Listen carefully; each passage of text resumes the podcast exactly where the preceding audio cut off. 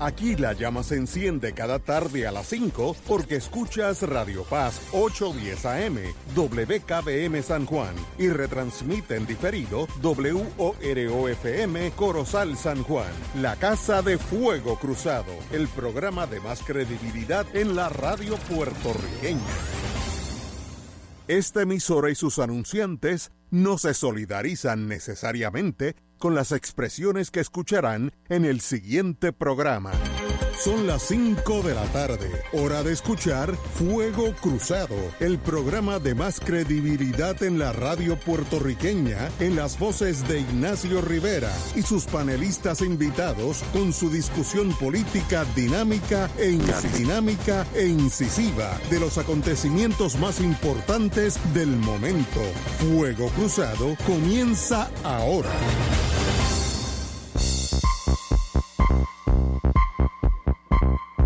Tardes amigos y amigas de Fuego Cruzado. Hoy vamos a empezar con un programa muy especial. Voy, tuve que hacer una, no sé si los católicos, yo he sido, admito mi debilidad en el mundo religioso.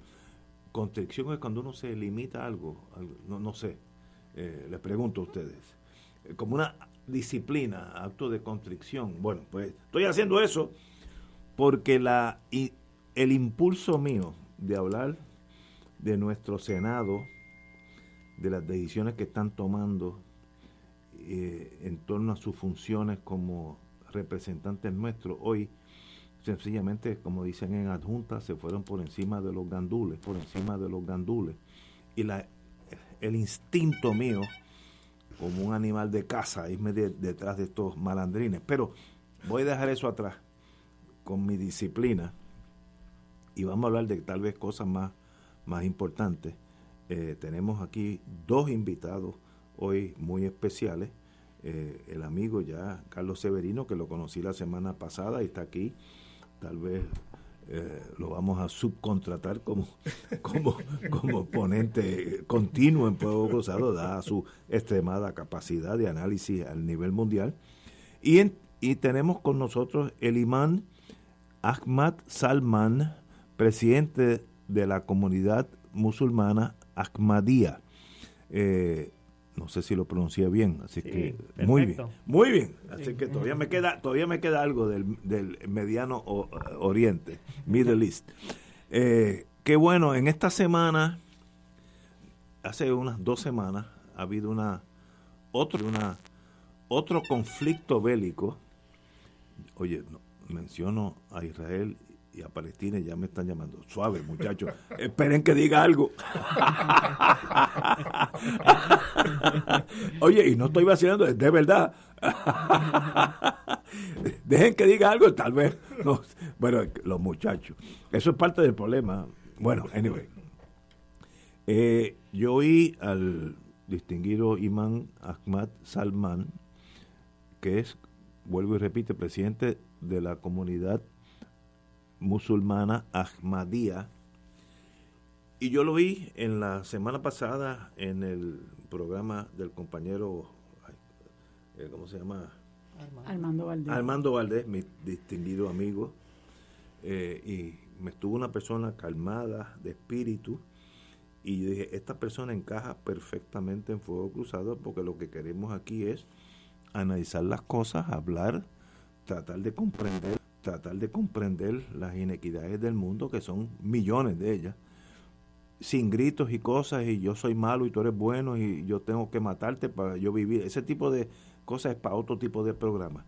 Pero este señor presidente de la comunidad musulmana Ahmadía me dio la impresión de poder hablar en paz. Y eso es, sí que es importante para Fuego Cruzado. Eh, señor presidente de Arturo Hernández, expresidente del Colegio de Abogados, está aquí, se nos añadió ahora a nosotros. Bienvenido, Arturo. Bueno. Saludos, saludos. Buenas tardes a todos. Empezamos, como dije, hoy vamos a empezar con un programa muy especial.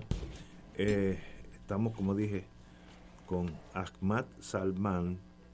Y todos sabemos la tragedia que sucedió hace dos semanas en, en el estrecho de Gaza unos, unos palestinos, palestinos lanzaron unos cohetes eh, unos cohetes homemade o algunos son chinos, hay de diferentes vertientes, pero unos cohetes a territorios israelitas.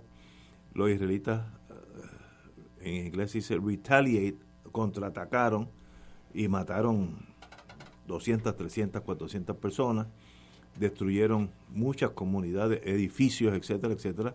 Por tanto, yo que he estado en ese submundo, nadie sabe la gente que murió, porque si a ti, si tú estás en un edificio de cinco pisos y estás en el piso número dos y el edificio se desploma, a ti te van a encontrar de aquí a dos años, porque eso es lo que limpian, etcétera. Así que uno no sabe cuántas personas murieron. Y entonces la ignorancia del mundo nuestro hacia ese conflicto que lleva, bueno, yo los norteamericanos dicen desde el 48, yo diría que eso lleva miles de años, pero eso para Ahmad indicarnos. Me gustaría que me indicara, antes, que nos, antes que empecemos, un privilegio que esté aquí, haya sacado de su tiempo para estar aquí con nosotros. Eh, eh, usted, habrá notado que ninguno notado que ninguno de nosotros lo registró, buscamos armas, al contrario, lo aceptamos como amigos, que somos hermanos, y usted vive en Puerto Rico, así que es hermano mío también. ¿Qué pasa? ¿Cuál es el problema fundamental que aparentemente no tiene solución entre los israelitas y los palestinos? Ahmad. Ah, primero que nada, gracias a recibirme en su programa a todos. Es que siempre cuando vemos en la historia ah, que cómo empieza la guerra, puede ser dos cosas. hay justicia y según injusticia crece como uh, misunderstanding, ah, malentendido. Entonces, en este caso creemos que no es la, problema que se creó uh, de entre dos, uh, los dos partidos. Los dos partidos uh, realmente empezó en 1947, más o menos, donde el gobierno Inglaterra se, se puso Israel o partió el mismo país en dos partes. Eh, no es nada nuevo porque yo soy de Pakistán y yo sé de ese problema porque eh, en Pakistán, cuando se partieron Pakistán y India en 1947 también, se dejaron un, un parte de la área en norte de Pakistán, se llama Cachemira, donde se dejaron para pelear entre los indios y los pakistaníes. Entonces creo que es la misma problema que el gobierno británico se dejó ah, para los palestinos y para los israelitas a pelear entre ellos. Ah, ellos. Ah, además, creo que e, es una regla que justicia es la única solución para establecer paz. Sin justicia, nunca encontraremos el paz en el mundo. Entonces, Ah, como, como los gran poderes, donde ellos tienen eh, la fuerza, ellos tienen ah, mandato para ah, establecer paz en un territorio, no lo hacen. Entonces, eh, creo que todos tienen sus manos sucios en este uh, revolú, o, decir en las palabras puertorriqueñas. Me gusta usar esa palabra mucho, pero creo que si, si todos somos verdaderos con nosotros, veros con nosotros mismos, creemos que podemos ah, establecer, paz en esa parte del mundo. Además, los, eh, islámicamente, religiosamente, yo soy hombre de la religión, yo soy misionero de la comunidad musulmana Ahmadiyya, y islámicamente, religiosamente, ah, nadie está como allowed, como ah, permitido, ah, para matar a alguien mm, solamente para matarse otra persona ah, no, e- no está permitido en, eh, según las enseñanzas islámicas. En, según Sagrado Corán, en capítulo 5, versículo 33, ah, dice que si una persona, para crear un desorden en el mundo, si mata a una persona, es como si hubiese matado toda la humanidad. Y si una persona, y si una persona ah, salva una vida, es como si hubiese ha salvado toda la humanidad. Entonces, es injustificable religiosamente a matar los demás. No Pero- tiene ninguna justificación. Pero lo que usted está analizando, Sí. que yo espero que el mundo se guíe por esas, ese sendero, choca con la realidad de hace dos semanas, que era uh, muerte con muerte, ¿no? Eh, ¿Por qué ese choque de realidad? Es por, porque eh, creo que todas las personas, los ambos grupos, han perdido sus verdaderos va- valores, sus verdaderos enseñanzas eh, de sus propias religiones. Porque cuando vemos la Torah, no, no voy a hablar eh, en parte de los judíos, pero eh, los básicos de Torah, los diez mandamientos que encontramos, que no de- encontramos, que no debe ah, ladrarse, no debe matarse. Eh, son mandamientos bien básicos, pero bien profundos a la misma vez. Asimismo, en el Sagrado Corán encontramos que nadie puede matar al otro sin justificación o sin una razón eh, bien fuerte. Que si alguien está cre- cre- cre- creando ah, desorden en el mundo, ok, tiene que castigar a esa persona. Pero, pero eh, eh, en- de acuerdo con las reglas, con las reglas que tiene en su país.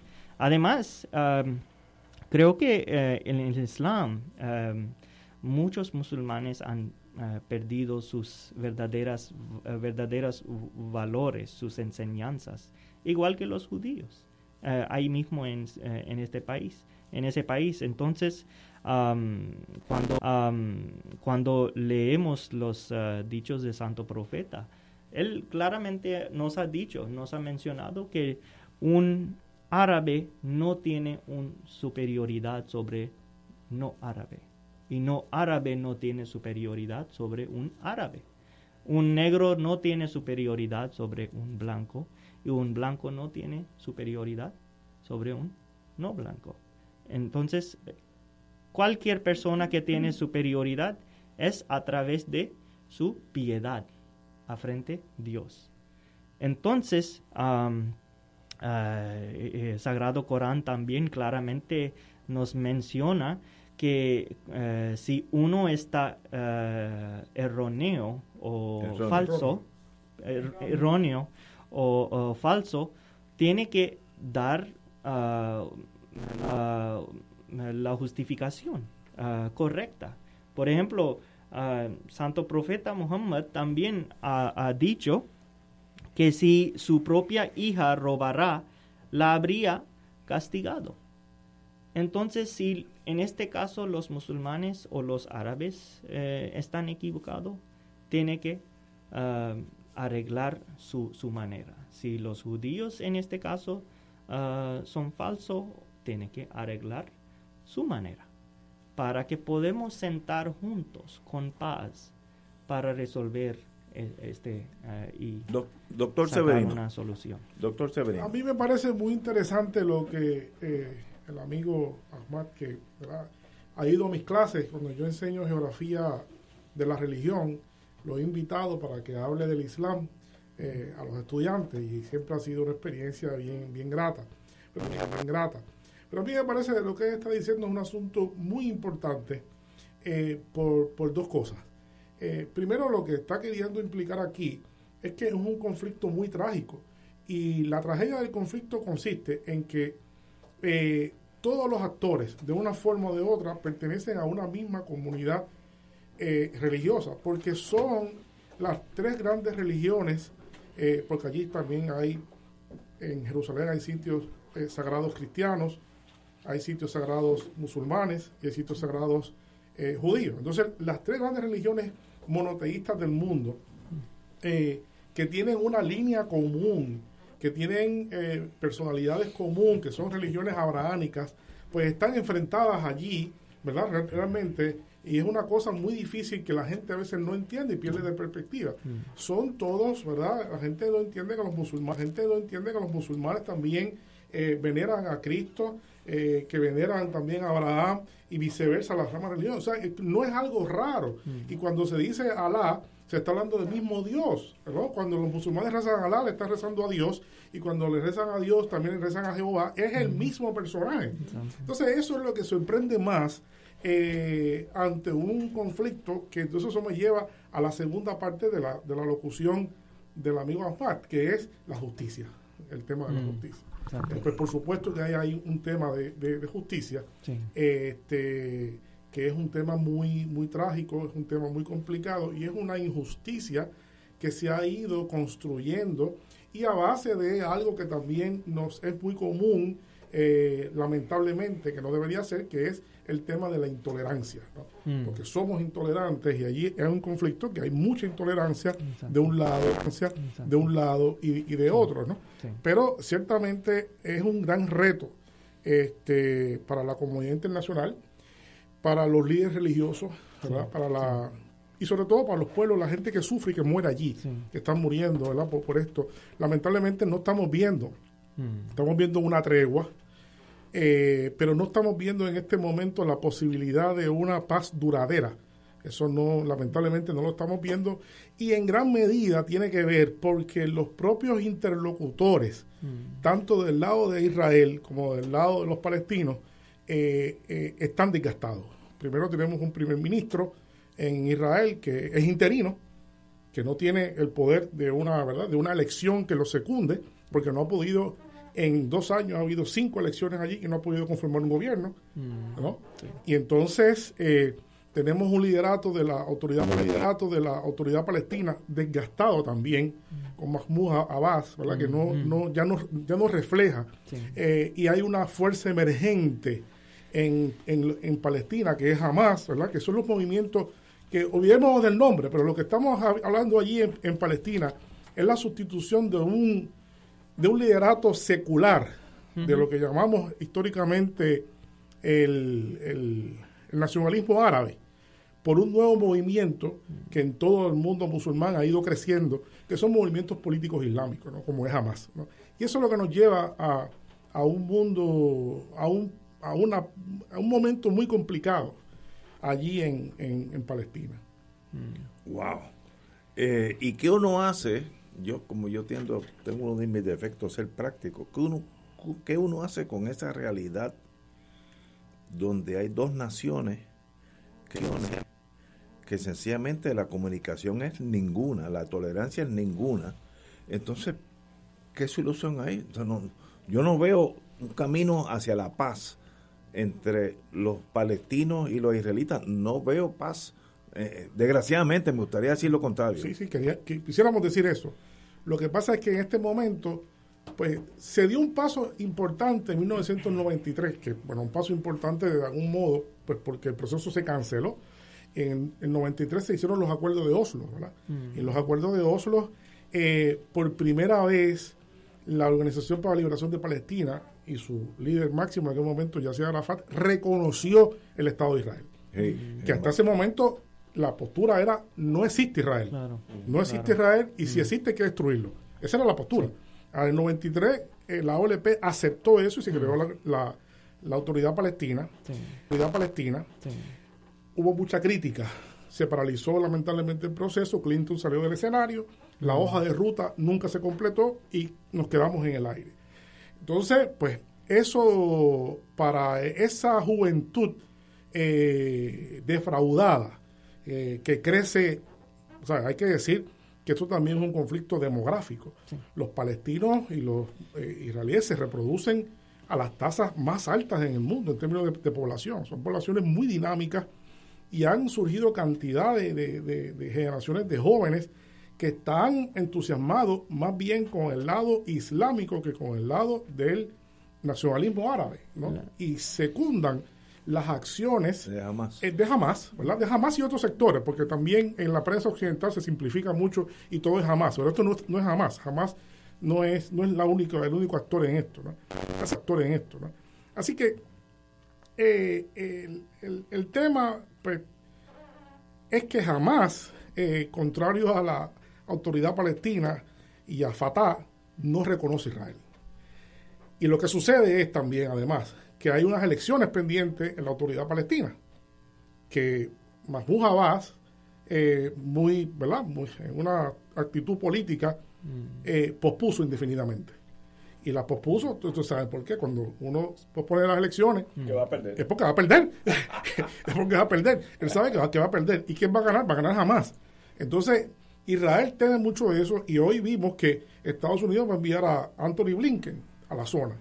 Y el mandato, Ignacio sabe de eso, el mandato de Anthony Blinken es fortalece la autoridad palestina. Mm. Ese es el mandato. Ve allí para que tú le des eh, un aire a la autoridad palestina para evitar que gane jamás. Mm. Entonces esto es complicadísimo. Entonces esto es complicadísimo.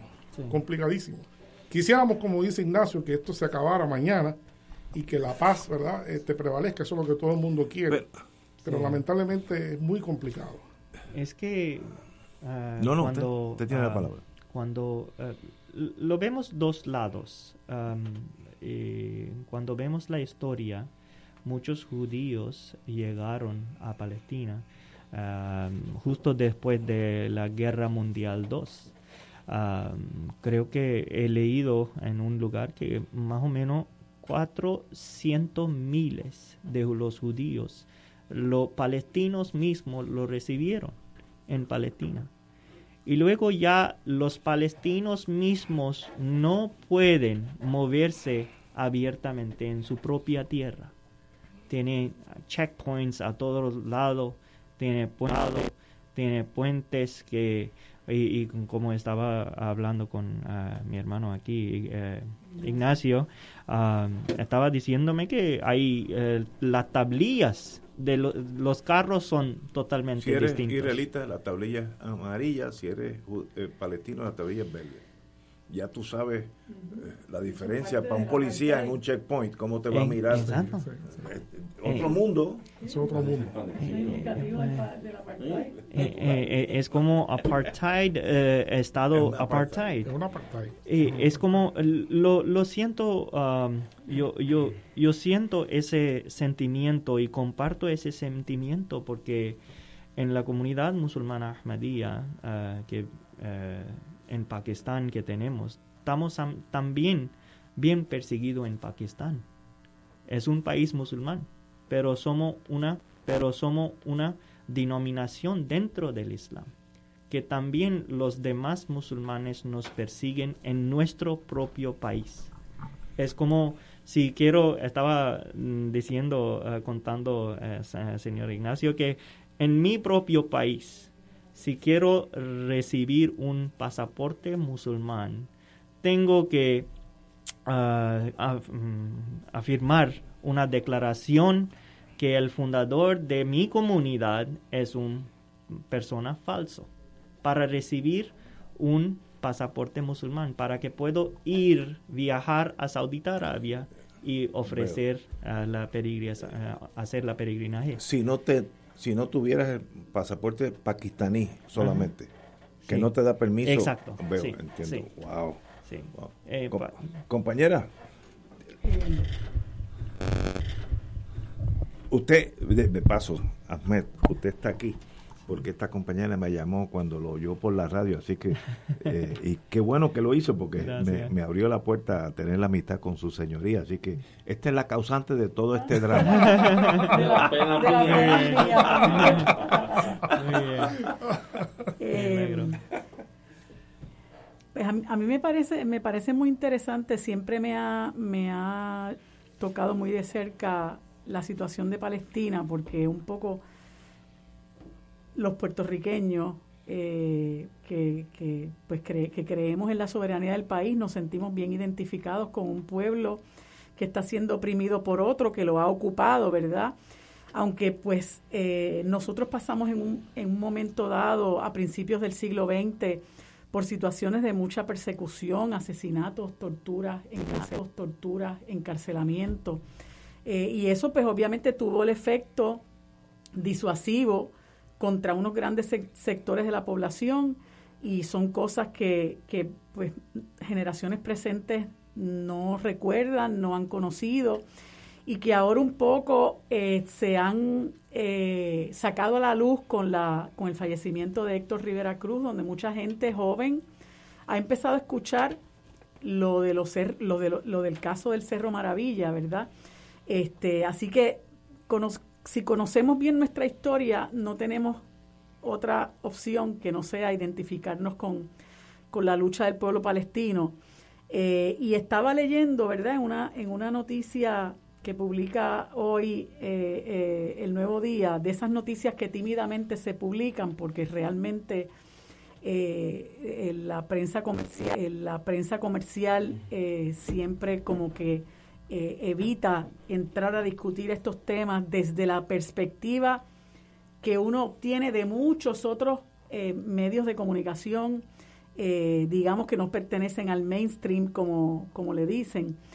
Eh, pero, ¿qué esperanza puede haber? Digo, yo pienso que estas comunicaciones de Anthony Blinken con la autoridad palestina, eh, pues pueden ser un poco para las gradas, ¿no?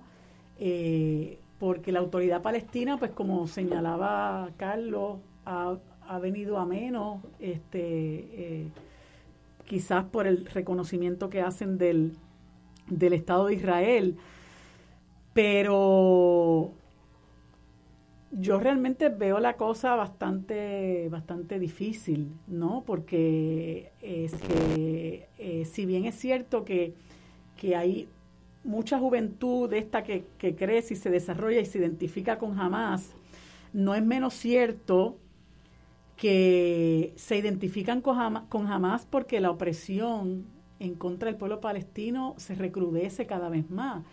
Y yo tengo que hacer una salvedad en cuanto a cómo Ignacio comenzó la conversación, porque los misiles no salen de Palestina hacia Israel porque sí, salen porque los israelitas siguen creando asentamientos e irrumpieron en un en un barrio que yo no, no recuerdo el nombre ahora. Ese, ese. Y empezaron a sacar a la gente de sus casas y eso viene pasando hace décadas. Mm. Sacar a la gente de sus casas para meter a los colonos israelíes.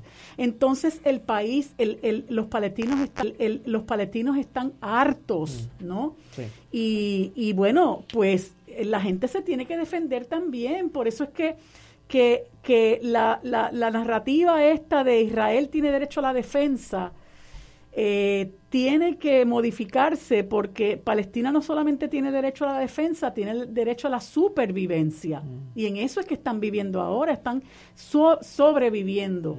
Y, y hemos muchos muchos de nosotros muchos de, mucha gente que mira esto desde la perspectiva guerrerista de ah hay un alto al fuego pues no hay fuego pues no hay no hay guerra no hay hay unos daños que están sufriendo los palestinos ahora mismo, que, se les, que están sin sus hogares, eh, sesenta y pico de niños muertos, doscientas y pico de familias que han tenido que enterrar a sus muertos, mm. bibliotecas destrozadas, eh, lugares de, de, de oración, de, de, oración sagrados para ellos destruidos también, hospitales destruidos.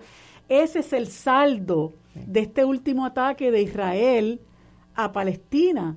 Así que no es meramente pensar que cesó el fuego y vamos a ir a hablar con la autoridad palestina, mm. que a fin de cuentas no es representativa, me parece a mí, de la gran mayoría del pueblo palestino. O sea que, que lamentablemente eh, este, esto que está haciendo los Estados Unidos, que se ha encargado de vetar cuanta resolución se trata de aprobar para, para condenar eh, el, genocidio de Israel contra Palestina, mm.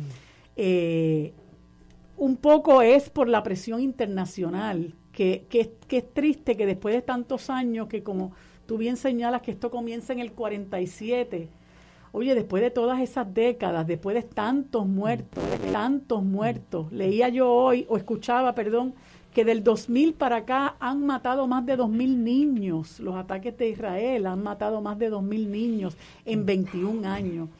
Eh, así que el saldo, el saldo de muerte y de destrucción para la Palestina ha sido eh, incalculable, ¿verdad? Ha sido terrible. Y, y es importante que, que, que la presión internacional continúe porque yo creo que la presión internacional es lo que realmente ha movido un poco esto, pero no nos podemos olvidar de que no se lo podemos dejar todo a los Estados Unidos, porque esto es meramente un aguaje, ¿no? Esto es, yo no quiero bregar con Hamas, porque Hamas no reconoce el Estado de Israel, yo voy a bregar con la autoridad palestina, que sí lo hace, eh, eh, y yo creo que hay una, una responsabilidad moral del resto de las, de las naciones, de las naciones, eh, que están viendo frente a sus ojos este abuso de, de, reclamar que haya que haya paz, ¿verdad? Y entonces, claro, eh, uno te escucha y uno dice, si no hay justicia, no hay paz, que es lo mismo que, que ahora mismo este, exclaman los negros en los Estados Unidos, no justice, no peace, en un día como hoy, donde se cumple un año de la muerte de George Floyd. Eh, ¿Cuál es la justicia para la Palestina? Si tú tienes, por otro lado, un gobierno poderosísimo, como es el de Israel, que tampoco quiere reconocer el derecho de la Palestina a existir y a tener su propio Estado. ¿Y qué representa eso? Que va a haber que devolverle terreno a la Palestina donde ya ellos lo, lo han estado ocupando a la cañona, como decimos nosotros aquí. Como decimos nosotros aquí. Mm. O sea que, que yo veo bien difícil que la sola intervención de Anthony Blinken, que dicho sea de paso creo que es judío, eso vaya a resolver nada. O sea, me parece que eso es, este, pues, pues... Es como un patchwork. Correcto, un parcho, un parcho. Es muy importante ahí recalcar también algo, que después que se asienta el, humo y uno puede ver un poco, los reportes tienden a implicar que eh, el padecimiento no es únicamente del lado palestino, el padecimiento también es de parte del pueblo de Israel, que ha sufrido con los cohetes. Eh, hay reportes de que los aeropuertos tuvieron que paralizarse en Israel, los puertos tuvieron que paralizarse, hubo que parar la, la, producción industrial y además leí un reporte hoy que la Asociación de Ayuda Psicológica de Israel ha recibido 6.000 mil solicitudes de emergencia de ayuda psicológica. Mm para su propia población. O sea que eh, eh, sufren ambos, pueblos. Esto no es solamente un asunto detestable ¿no? que, que, está ocurriendo eh, de parte y parte. Tenemos que ir a una pausa y continuamos con el distinguido imán Ahmad Salman, del imán presidente de la comunidad musulmana Ahmadía. Vamos a una pausa. Fuego Cruzado está contigo en todo Puerto Rico. La tecnología avanzada al cuidado de su salud tiene un nombre. Advanced Imaging Interventional Center. Siempre con innovadores servicios en radiología diagnóstica y un personal certificado brindándole confiabilidad con resultados más certeros en todas sus pruebas. Ofrecemos MRI, tomografía computadorizada, angiografía digital, neuroradiología, sonografía y ahora con nuestro nuevo servicio avanzado de PET-CT para pruebas de PET-CT para pruebas de alta eficiencia. Advanced Imaging, edificio Arturo Cadilla, Centro Médico San Pablo Bayamón, 269 24 el mundo convulsa, plagado de guerras, conflictos armados, protestas y crímenes raciales y violencia de género contra la mujer mientras siguen aumentando las víctimas inocentes. En Radio Paz 810 AM llevaremos a cabo 12 horas de oración al Santísimo, pidiendo la intercesión de Dios Todopoderoso para que cese la violencia. Martes primero de junio, únete a esta jornada de 6 de la mañana a 6 de la tarde. El Santísimo estará expuesto en nuestra capilla Carlos Manuel Cecilio y concluiremos con la Santa Misa presidida por su excelencia reverendísima Monseñor Roberto Octavio González Nieves, arzobispo metropolitano de San Juan de Puerto Rico, a las 7 y 30 de la noche. 12 horas de oración al Santísimo. Martes primero de junio. Martes primero de junio. De 6 de la mañana a 6 de la tarde. Por Radio Paz 810 AM. Auspician los misioneros de Radio Paz. Saludos, familia de Radio Paz. Mi nombre es Jafet Marrero.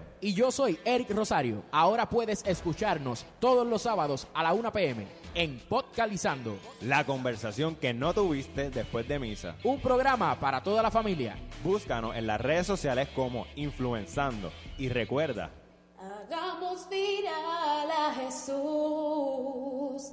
Ven con nosotros a celebrar las fiestas de Cruz en los terrenos del Santuario Nacional de Nuestra Señora, Madre de la Divina Providencia en Cupey, los días 26, 27 y 28 de mayo desde las 7 de la noche, con la participación del Ministerio Metanoia de la Parroquia Santa María de los Ángeles. Recuerda, fiestas de la Cruz en los terrenos del Santuario Nacional de Nuestra Señora, Madre de la Divina Señora, Madre de la Divina Providencia en Cupey, los días 26, 27 y 28 de mayo desde las 7 de la noche. Info al 787-646-9448 o info santuario de la providencia.org.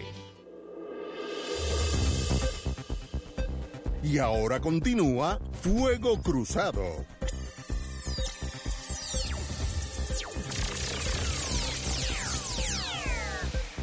Regresamos amigos y amigas, aquellos que sintonizaron algo tarde, que de paso nosotros a las 10 de la noche en Radio Oro eh, 92 90.2 no, 92.5 FM retransmitimos este programa que hoy es algo especial.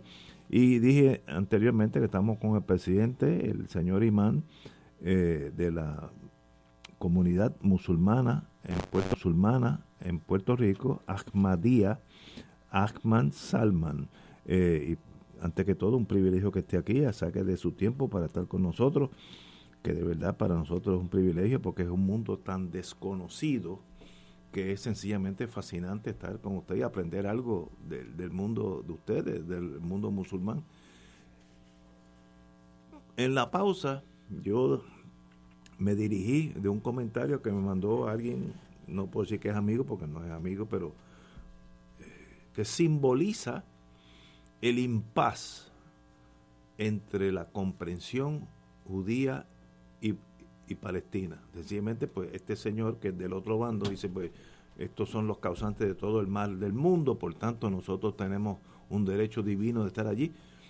¿Cómo ustedes en el mundo musulmán, usted que tiene musulmán, usted que tiene a cargo esta, esta comunidad ahmadía, pueden ayudar a buscar un diálogo si es posible. Porque pues llega un momento que ustedes digan, pues mire, no es posible y se acabó, el que tenga la pistola más grande. ¿Qué pueden hacer ustedes día a día en Puerto Rico con este problema que los toca a todos los musulmanes? Compañero. Eh, sí, gracias. Creo que eh, cuando leemos el Sagrado Corán, Allah siempre ha mencionado a los musulmanes que para resolver los problemas tiene que sentarse y charlarse y ah, aclarar sus dudas, aclarar sus malentendimientos entre ustedes. Entonces siempre, siempre la clave es ah, hacer discusiones y sentarse con calma, sentarse con calma y resolver el problema en, en, caso de los palestinos, sí, ellos ya han perdido mucho más que los israelitas, ah, pero todavía ellos están listos para sentarse ah, con la ayuda de las grandes naciones en el mundo, ah, para sentarse con calma y aclarar las Mm, dudas y resolver este problema, porque es algo temporario lo que vemos y ah, ahora mismo y probablemente en un mes o una semana puede surgir otro problema eh, eh, entre entre puedo asegurarle que va a surgir problema porque eso, ese problema no se ha solucionado. Exacto. Nunca yo creo que ya primero que lleva muchísimos años de eso. Años de eso es una situación y a mí me hace pensar 73 años para hacer sí, esto en la historia moderna. Pero a mí me hace pensar mucho la historia misma de, todo Oriente, eh, o sea, las influencias y las intervenciones de las grandes potencias occidentales y europeas. Ese es el problema. Cómo fraccionaron todo ese territorio, lo que fue la gran Mesopotamia, mm. lo que fue Egipto, mm. ¿verdad? El pueblo árabe. Y entonces hemos visto cómo en, ese, en esa faceta evolutiva de las potencias y su poderío mundial, mm. tienes entonces a los Estados Unidos donde aprovecha la constitución de Israel y crea una cabecera de playa en Oriente. Mm. porque es su padrino. Sí. Es quien apadrina a Israel en todo, absolutamente en todo. Entonces, yo creo que, que lo que hace esto es agravar la situación que realmente mantiene en tensión, en tensión, en disputa y en falta de entendimiento al pueblo palestino con, con el pueblo israelita. Y ciertamente, eh, entonces uno llega a un punto y dice, ¿cómo entonces logramos un balance en términos de las influencias externas? Si Estados Unidos es el padrino de Israel, en quienes podemos pensar del otro lado en pro de la justicia y de un balance adecuado para que se pueda llegar a razonamiento de sentarnos a dialogar y a negociar esto. Porque en el momento en que, por ejemplo, se derrumbó la Unión Soviética, que hubo alusión ahorita aquí, yo creo que fue un gran desfase en, en la armonía y en los balances de los intereses en la humanidad, porque era el contrapeso a los Estados Unidos, lo era la Unión Soviética. Y cuando eso ocurre, pues se crea un desbalance enorme. Y entonces, pues, y entonces, pues hoy sabemos que tenemos una China que es una potencia económica, etcétera, etcétera. Rusia es un país poderosísimo todavía. Este, pero no creo que se cuaje todavía una contrapostura de balance, ¿verdad? De, de influencias en la región eh, de una forma bastante coordinada o bastante efectiva, tal vez.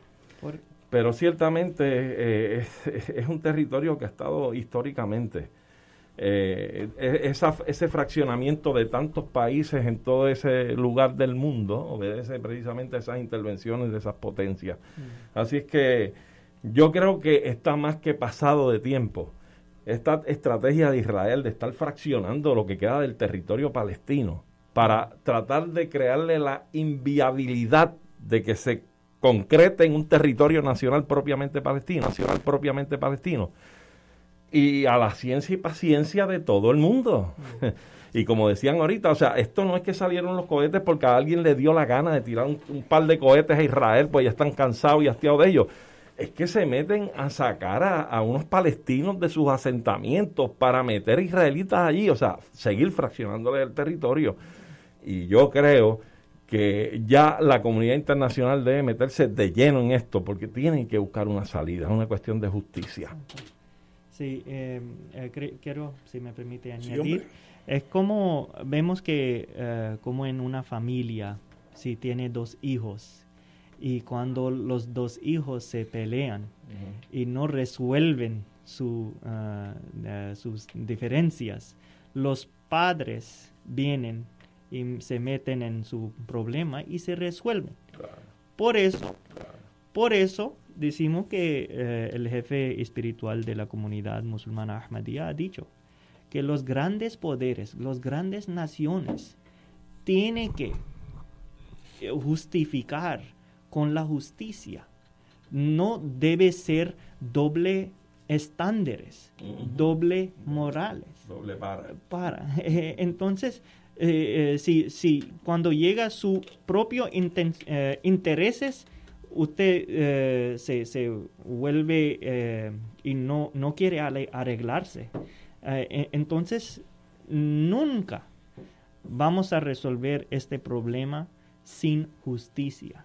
Por eso, siempre el jefe espiritual de la comunidad musulmana Ahmadiyya ha animado a los grandes poderes, eh, grandes, eh, gran naciones del mundo, gran naciones del mundo, para justificar y resolver ese problema con la justicia. Tengo una pregunta. Antes que los muchachos que, que están en inteligencia, que uno que otro me está oyendo, yo sé de lo que están pensando, así que tranquilos ustedes, suave. Con calma. Sí, porque yo, yo sé cómo piensan. ¿Qué grande es la comunidad musulmana en Puerto Rico, en términos generales? En términos generales, hay mm, más de, casi 3.000 ah, musulmanes que viven En en, Puerto Puerto, Rico. Rico. sí. Eh, eh, mayormente Eh, so- palestinos. no. Exacto, sí, mayormente son palestinos, son árabes. Y tienen eh, relaciones con su madre patria, etcétera, se mantienen o, o son emigrantes que ya no miran para atrás. Creo que definitivamente eh, tienen una relación ah, con su país, con su país. con su patria. Yo sí. conozco varios que sí mantienen una relación directa. Sí, sí. Eh, en Puerto Rico hay varias mezquitas. ¿Cuáles son? Eh, Hay, ah, bueno, hay dos comunidades musulmanes aquí en Puerto Rico. Una comunidad musulmana es de centro islámico y otra comunidad es nuestra comunidad ¿Cuál musulmana es? Ahmadiyya. La del centro islámico, ¿dónde está? Los centros islámicos tienen muchas mezquitas alrededor de la isla. Tiene una mezquita ah, en Montelledra, tiene una mezquita en Río Piedras. Río Piedras, tiene una mezquita en Atillo, ah, Vega Baja Vega Baja. y en Ponce también, que tiene las mezquitas ahí. No hay comunidad chií en Puerto Rico. Am, sí, ahí son bien, son bien menos, son menos. ¿Y, y la comunidad suya dónde está? Ah, nuestra comunidad eh, está en Altamesa, San Juan. Es como Ajá. Río Piedras también, sí. Y allí hay una mezquita de ustedes. Exacto, sí. Y, y una pregunta indiscreta, pero hay que hacerla. sí. ¿Por qué usted está en Puerto Rico? Estamos aquí en Puerto Rico. Emigró, se casó con, con mi hija. Porque, uno no sabe la, la vuelta del mundo. ¿Por qué está aquí? Ok, m- mi esposa es de India. Ella también es una conversa ah, en el Islam. Ah, me- nos mudaron a Puerto Rico porque la comunidad musulmana Ahmadiyya está creciendo en el mundo. Ya estamos en más de 200 países alrededor del mundo y eh, establecimos nuestras misiones en Estados Unidos, misiones en Estados Unidos en 1920. Entonces tenemos casi 73 capítulos ahí en Estados Unidos. Entonces, cuando me mudé, ah, hizo mi servicio en California y aprendí un poco de español. Luego me dieron, ya vaya para Puerto Rico. Ha aprendido, para, ex- ah, ha aprendido muy bien. Gracias. felicito. Gracias. Entonces, la, lema de la comunidad musulmana Ahmadiyya es amor para todos, odio para nadie. Y a través de este lema queremos enseñar la otra fase del Islam. Queremos enseñar a la gente la, la cara pacífica del Islam a todo el mundo. Eso es lo que, eh, por eso eh, llegamos a Puerto Rico y cuando lleguemos justo antes de Huracán María y Irma, después ah, tuvimos la oportunidad trabajar, la oportunidad a trabajar con ah, las autoridades locales ah, a través de Humanity First. Es como una organización que le da ayuda durante los desastres. Tuvimos la oportunidad a entregar 3.000 compras con ah, ah, municipio de Guaynabo en sus sectores. Ah, luego, ah, con nuestro equipo y voluntario, tuvimos la oportunidad de hacer 10.000 sándwiches diarios con chefs de Puerto Rico por dos semanas. Y luego fuimos a Vieques con nuestros médicos, nuestros enfermer- enfermeras y medicamentos y eh, atendimos casi 800 pacientes ahí. Y también en 2019 tuvimos la oportunidad a dar la ayuda en, en el sur de la isla ah, después, de los terrem- ah, después de los terremotos. Ah, repartimos casi 2.000 compras ahí. Pues Wow. yo quiero aprovechar Wow, a, nombre, a nombre del pueblo de Lo Puerto felicito. Rico darle las gracias a su organización por toda la extensión de esa mano amiga que le ha dado a mi pueblo. Estamos Muchas siempre a su orden. Estamos siempre listos. Gracias. Hecho, Para como- mí- Como dato general, ¿verdad? Un dato. Eh, la religión de mayor crecimiento en el mundo es el Islam. Sí. Eh, está creciendo de forma vertiginosa en todo el mundo, en todas sus denominaciones, Sí. ¿verdad? Sí. Este, habría que ver por cuáles son las razones fundamentales, pero es, es así, es el Puede, dato. pu- puede que las nuevas generaciones estén cansadas por asociación de lo convulso que ha estado el mundo, ¿verdad? Y, Mm. y las distintas regiones del mundo.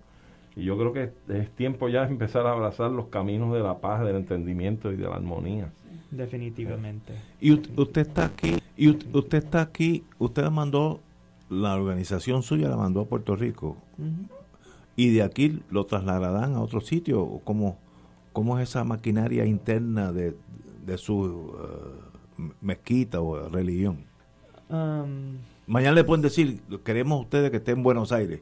Ah, no, no, no. Ah, es que ah, como yo soy misionero, ah, la comunidad puede mandarme en cualquier sitio, Sí, exacto. en cualquier país. es lo que dije. Pero la comunidad se quedará aquí. Ah, bueno, sí, sí, sí, sí. para, para servir la gente. Usted puede ser trasladado, pero la comunidad se queda en Sí, Puerto sí, Rico. siempre, siempre. Es como cuando invertimos en un país, es para un pueblo, no es que llevamos todos los chavos afuera del país, no. Eh, y la otra cosa es que cuando los miembros mismos se dan eh, sacrificio financiero, sacrificio financiero, ah, lo usamos por el pueblo mismo que vivimos. Además, por un ejemplo, quiero darle que en, eh, tenemos una gran co- eh, comunidad en Canadá también, casi 500, ah, 20 mil personas. Y llegó un tiempo donde el gobierno de Canadá nos dio ah, casi un millón de dólares para establecer una, un community center o centro de comunidad. Pero cuando llegó la noticia al jefe espiritual de la comunidad, dijo que tiene que volver los dineros del gobierno. Devolver. Devolver. Ah, y siempre lo gastamos nuestro propio ah, Ujú. fondos para establecer nuestros ah, centros. Eso contrasta con muchos de nuestros políticos, muchos de nuestros políticos que no hubieran, Exacto. no hubieran hecho eso Siempre, jamás. siempre, sí, sí, sí, sí, siempre nuestro, va a pasar una. ah, nuestra postura es bien ah, claro que no, es- no estamos aquí para pedirle, estamos aquí para ah, estar en sus órdenes. Pues, Ahmad, un privilegio tenerlo aquí. De verdad que uno aprende mucho con gente como usted. Puede ser hijo mío por la edad que tiene. No, no, no, no le he preguntado la edad, pero físicamente puede ser hijo mío. Eh, y de verdad que qué bonito que hay gente que en la vida tienen ya un, un sendero con unas visiones tan bonitas como usted. Así que a nombre de Fuego Cruzado y los compañeros que están aquí, qué bonito que nos ha dado su, su personalidad y su compañía. Y usted ya ya es miembro de Fuego Cruzado para siempre. Así que Gracias, así que Gracias, un- gracias. un, placer tenerlo aquí y estoy seguro que volveremos a vernos. En cuanto pase algo porque puede pasar de dos formas que nosotros nos enteremos en la prensa o que usted se entere de algo nos lo deja saber y viene para acá Perfecto. O sea, porque a veces ustedes saben cosas mucho más antes que nosotros, ¿no? Por- obviamente. Y como Suena el chévere. saludo que tú dijiste al principio. Perdón. El Sa- saludo. Assalamu alaikum. Assalamu alaikum. La paz sea contigo. Sí. La paz sea contigo. Y, espero que de verdad la paz sea con usted y con todo el mundo musulmán. Así que un privilegio. Le quiero, todo, yo, yo le quiero desear todo. éxito en su ministerio, ¿sabes? Gracias. Por favor, que tenga mucho Gracias. Mucha falta hace. Sí. Gracias. Y me, me molesta esto, hasta se me paran los pelos, pero hay que ser analista. Si el mundo hebreo en Puerto Rico desea venir aquí y hablar de- y hablar de su posición, de más está decir con mucho gusto. Ahora, no es entre blanco y negro, yo los buenos y los malos, no, no, es como ha dicho, como ha hecho este joven imán, eh, con amor y con cariño, bienvenidos la comunidad hebrea aquí. Con odio, aquí no, no entran.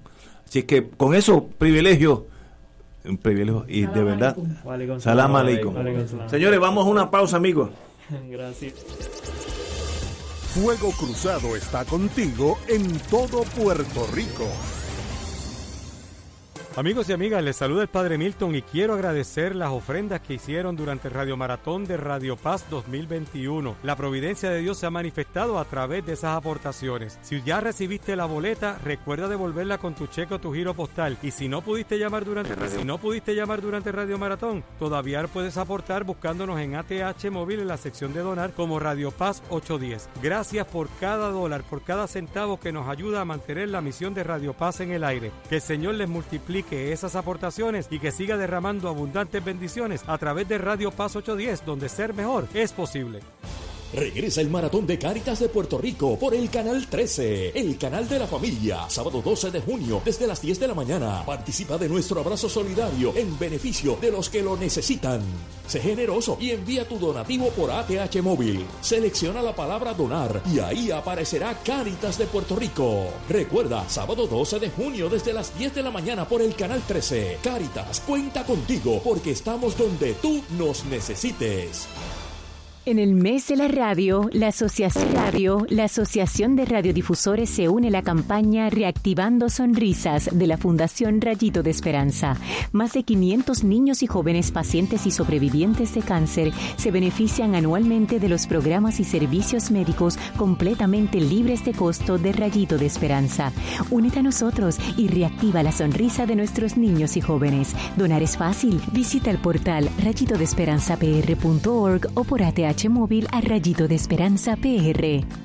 En Oro 92.5 FM, Radio Paz 810 y el Canal 13 estamos trabajando a tono con la emergencia que en estos momentos está viviendo Puerto Rico. Estamos ofreciendo nuestros servicios al máximo con el personal disponible según nos permitan las circunstancias. Si tiene un mensaje para ofrecer a sus asociados, clientes o personal, solo tiene que llamar al solo tiene que llamar al 787 349 7949 787-552-0825 y nuestros empleados le comunicarán al personal de ventas para atender su necesidad. A nuestros clientes estén en comunicación con su ejecutivo o ejecutiva de ventas que continúan ofreciendo sus servicios como de costumbre. Recuerden los teléfonos 787-349-7949 y 787-552-0825.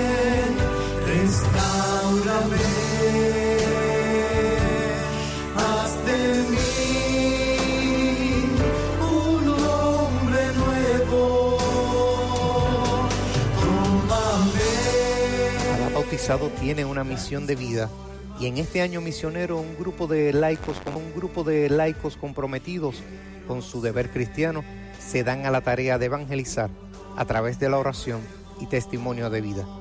Todos los domingos de 7 de la noche a 8 y 30 de la noche en su programa Haz de mí un hombre nuevo por Radio Paz 810 AM, auspiciado por Productos Prico. Come saludable y rico con Prico. Igualas.com, servicios de contabilidad al alcance de su bolsillo.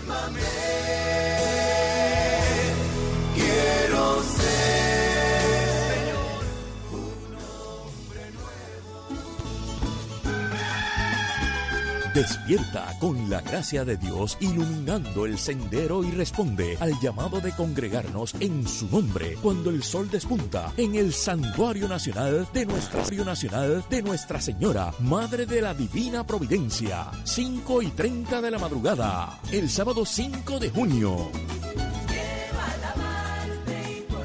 Para otra misa de madrugadores, la celebración eucarística que se ha convertido en tradición y fuente de bendiciones para la familia católica. Por motivo de la pandemia, se practicará el distanciamiento físico recomendado y el uso obligatorio de mascarillas. Se llevarán a cabo confesiones previo a la Santa Misa. Participa en este encuentro mensual y comienza el fin de semana en paz y renovado, asistiendo o escuchando la transmisión en directo. Misa de madrugadores por Radio Paz 810 AM o Radio Paz 810.com y Oro 92.5 o Radio Oro FM.com. Info santuario de la providencia.org 787-646-9448 9448.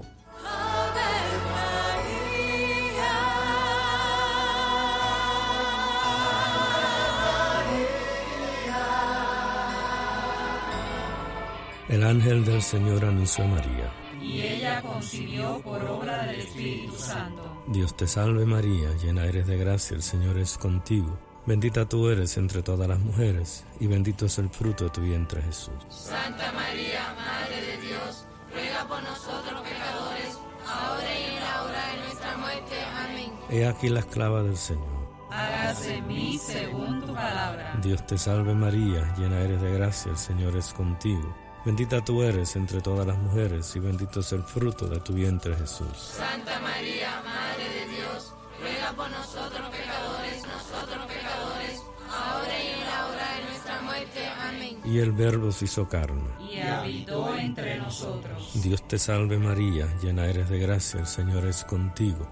Bendita tú eres entre todas las mujeres, y bendito es el fruto de tu vientre Jesús. Santa María, Madre de Dios, ruega por nosotros Ruega por nosotros, Santa Madre de Dios. Para que seamos dignos de alcanzar las promesas de nuestro Señor Jesucristo. Oremos. Derrama, Señor, tu gracia sobre nosotros, que por el anuncio del ángel hemos conocido la encarnación de tu Hijo, para que lleguemos por su pasión y su cruz a la gloria de la resurrección, por Jesucristo nuestro Señor. Amén. Gloria al Padre, gloria al Padre, al Hijo y al Espíritu Santo. Como era en un principio, ahora y siempre, por los siglos de los siglos. Amén. Un club rotario es casa de jóvenes y adultos, de hombres y mujeres, que comparten y viven los deseos de servir a los demás en un ambiente socialmente sano y productivo. Mensaje del Club Rotario de Río Piedras. Aquí la llama se enciende cada tarde a las 5 porque escuchas Radio Paz 810 AM, WKBM San Juan y retransmite en diferido WOROFM Corozal San Juan, la Casa de Fuego Cruzado, el programa de más credibilidad en la radio puertorriqueña.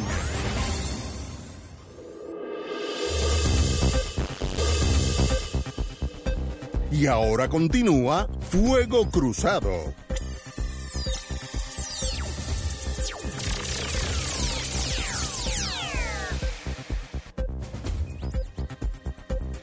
Regresamos, Boys and Girls de Fuego Cruzado. Eh, como dije al principio del programa y me subió la presión arterial, llamé al, a mi doctor eh, Baruch Caballero para que me recetara por teléfono lo que tengo que hacer porque hay cosas que sencillamente la política de Puerto Rico no, no tiene límites. Como me dijo a mí hace muchos años Juan Manuel García Pasalacua, en la radio nunca digas que hemos llegado al fondo del barril, porque sigue por ir para abajo. O sea, no hay fondo. Eso, eso es, oye, y tenía razón. El caucus popular de la Cámara derrotará los nombramientos de Alice Hammer y y Manuel Torres. Eh, esto fue el caucus, hoy se, de- se reunieron y decidieron ir a votar, eh, no, no permitir el nombramiento de, sobre todo, eh, Larry eh, dado de que el, gobernador de Puerto Rico ha indicado que no las es hasta más complejo que el Partido Popular no puede llegar a, a- acorde a una nueva revisión del Código Electoral y el Código Electoral revisado es una de las condiciones para eh, nombrar a Selhammer, pero por tanto como el Partido Popular está dividido, pues lo van a guindar anyway, que es un acto de rayando en locura, ¿sabes? No, no, no sé eh, cómo describirlo, mediocridad, ignorancia, tiene todo lo, lo- lo negativo envuelto en, en una bombilla. Y sencillamente que también, este, eh, porque Pierluisi va a firmar, ah, no, no va a detener el contrato de Luma, etcétera, etcétera. Miren, las cosas son tan sencillas que solamente los abogados se equivocan. Eso me lo enseñó a mí Alejo de Cervera hace muchos años. Si Larry Selhammer cualifica para ser secretario de Estado, ser secretario de Estado, deben aprobarlo. Si usted es un cuerpo de gente seria, con unos, con unos parámetros de la vida como debe ser. Esto se llama en el mundo mío extorsión. Si fuera en el mundo privado y hubiera dinero por medio, es un delito. Yo te doy esto si tú me das aquello. Y eso no puede ser. Juzguen a Larry Selhammer, que lo conozco, ha estado aquí muchas veces, un caballero de primera línea, que si ustedes están a favor, voten a favor, si están en contra, voten en contra, pero get it over with. No lo condicionen a la enmienda a un código electoral que el mismo Partido Popular no ha podido llegar a un consenso. Entonces es una locura que uno dice, pero nosotros podemos llegar a un momento que este país se pueda gobernar ellos mismos, que podamos gobernarnos unos con los otros y no necesitamos que FEMA venga, ni Yaresco, ni el presidente, eh, ¿cómo se llama? Biden. No, nosotros podemos llevar este país a donde queremos. Esa es mi gran desilusión en el día de hoy, porque esto demuestra mucho más allá de lo de Seyhammer, es lo pequeñito que somos políticamente. No tenemos salvación. Si vamos por ese sendero, esos dos partidos mayoritarios van a llegar a ser minoría ya mismo y la merecen ser minoría los dos, pero minoría insignificante. Así que con eso que con eso, pues, Barucho Caballero me dijeron que, me dijo que no tomara más de cinco minutos porque me puede afectar la, coronaria. Compañero Marilu. pues mira, en un momento dado discutimos esto, yo creo que hace como dos semanas. Y yo creo que eh, tú tienes razón en el sentido de que a las personas hay que juzgarlas por sus méritos, hay que buscarlas, juzgarlas por sus cualidades. Y Larry Selhammer, como quien dice, eh, tiene grandes cualidades para ser secretario de Estado. Eh, tenía un pasito muy bonito hasta que decidió traicionar a los empleados de la UTIER. Y yo creo que una de las cualidades que tiene que tener una persona cuando aspira a tener un cargo público es entereza de carácter y palabra. Y eso es lo que le ha faltado lamentablemente a Larry Seilhammer. Larry Seilhammer se alió con Pierluisi Larry Selhammer le engañó a los empleados de la UTIER. Larry Selhammer le dio la espalda a los empleados de la UTIER, defraudó sus promesas y no estuvo a la altura de su palabra. Y me parece que eso eh, dice mucho de la credibilidad de Larry Seilhammer. Y yo creo que cuando un político no tiene credibilidad, pues yo no voy a votar por él. Y yo no estoy votando por él como, como decían originalmente, porque condicionar, condicionar, fíjate que la diferencia, originalmente Tatito Hernández estaba condicionando la confirmación de Larry Selhammer a que aceptaran lo del código electoral. Eh, está finito, pero... Eh, y pueden hacerlo porque si, si vienes a ver, bueno, ellos tienen, eh, controlan la legislatura y, y, el PNP no tiene fuerza moral para quejarse de eso porque el PNP cuando ha controlado las ramas de gobierno lo que ha hecho es abusar del poder. Y ahí usted ha visto cómo se han aprobado reformas, eh, y le voy a decir reformas porque así es que se llaman, pero han aprobado reformas electorales a la cañona, reformas educativas a la cañona, reformas laborales a la cañona, han aprobado nombramientos a la cañona, incluyendo nombramientos a los tribunales en descargue, sin vistas públicas. O sea, cuando ellos, eh, cuando ellos tienen el banquete total, son unos abusadores pero cuando los populares tratan de ejercer un poquito de, de, poder y darles un poco de su medicina, ah, esto es un chantaje, esto no se debe hacer, pero ¿cómo va a ser posible? Nos están extorsionando y uno de los que se, raca, las vestiduras es Johnny Méndez, que no tiene fuerza moral ninguna para dictarle cátedra a nadie de cómo es que se deben comportar los legisladores, porque en la cara de, de, por la cara, por las narices de Johnny Méndez desfilaron no menos de seis representantes corruptos que hoy están todos fuera de la hoy están todos fuera de la legislatura y él decía, "Ay, yo no sé nada, ¿verdad?, de lo que está pasando aquí." Entonces, ¿qué pasa? Si bien es cierto que a lo mejor lo de la reforma electoral no se vio bien, Larry Seilhammer le dijo a los legisladores, Larry Seilhammer le dijo a los empleados de la UTIER que él como presidente de una comisión que creó Pedro Pierluisi para fiscalizar el contrato de Luma estaba dispuesto a recibir un grupo de enmiendas. Los empleados de la UTIER, liderados por Figueroa Jaramillo, le entregaron las enmiendas y Laricel Hammer se sentó encima de las enmiendas.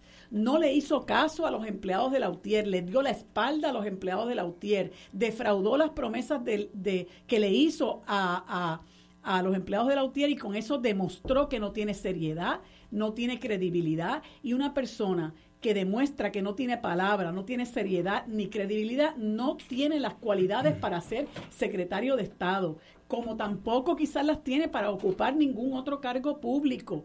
Pero vamos a dejar de endiosar a Larry Selhammer. Larry Selhammer se mostró en sus verdaderos colores igual que a Pierre Luisi, igual que a Pierre Luisi, que le hizo unas promesas al país en la campaña y ahora con Luma las defraudó porque por ahí andan corriendo unas expresiones de él indicando que una de las cosas que él cuestionaba es que no había habido transparencia en la aprobación del, del contrato de Luma. Y él se paró hoy en 30 a decir que el contrato va, que el agua pasada no mueve, mueve molino, que olvídense de eso y que hay que aprobar el contrato y que no se puede cancelar el contrato de Luma porque se, se, se empaña el buen nombre de Puerto Rico, pero sí que, que no buen nombre del Puerto Rico si el nombre de este país está por el piso gracias a, a gobiernos como el de él. Y a contratos como el de Luma. Y a contratos como el de Luma. O sea, ¿quién ha puesto el país más por el piso que el propio PNP? Con lo que pasó eh, con Ricardo Rosselló, con lo que ha pasado con Cobra, con lo que ha pasado con Whitefish, con lo que pasó cuando le ocultaron al mundo, le ocultaron al mundo los el número de muertos que se habían ocasionado eh, eh, tras el paso del huracán María, que no murieron por el paso del huracán María, murieron porque aquí se fueron a negociar un contrato con una empresa que tenía dos empleados, que estaba en un bosque de Montana, que no tenía ninguna experiencia para restaurar el tendido eléctrico. Mientras la gente moría, ellos estaban en un cuarto oscuro negociando con Whitefish, que fue un fiasco. Y lo que hicieron fue saquear este país y detrás Cobra vino a hacer exactamente lo mismo. Larry Seilhammer es cómplice de lo que está pasando ahora y hay un montón de padres y madres de familia que están sufriendo están sufriendo porque están mandándolos a ser escoltas en el centro médico, a trabajar de guardias de seguridad, a ser secretarias de no sé qué, a ser no sé qué, a ser empleados en la ACA y como si fueran muebles viejos. Larry Seilhammer se ha prestado para eso. Y yo creo que está más que justificado que le hayan que lo hayan colgado. Más que justificado está. Compañero pues mira presidente eh, yo viendo esta trama ciertamente Larry Seyhammer como más o menos intuye y expresa María de Lourdes está modelando un estilo similar al de su jefe político que en este caso es el gobernador eh, Pierluisi. Pierluisi se ha visto en la propaganda eh, masiva eh, con las cosas que dijo, postuló y, prometió, postuló y prometió en su campaña a la elección y lo que ha adoptado como postura oficial ahora. Y yo creo que un tanto replica ese mismo patrón, la dice Hammer, con lo que ha expresado Marilu, eh, de que se comprometió primero con los empleados de la UTIER a recibirlos, recibir unos proyectos de enmiendas al contrato de Luma, etcétera, etcétera, y luego se ha echado hacia atrás en este asunto. A mí lo que me, más me incomoda es que siguen los políticos arguyendo, eh, arguyendo planteamientos que realmente eh, lo hacen para la grada. Tú eres abogado, nosotros somos abogados. El, profesor, ¿cómo, ¿cómo es posible que el gobernador venga a decir aquí y establecer uno de los principios del derecho de que los contratos son la ley entre las partes? que esto deja mal puesto al, al, al, país, al nombre de Puerto Rico.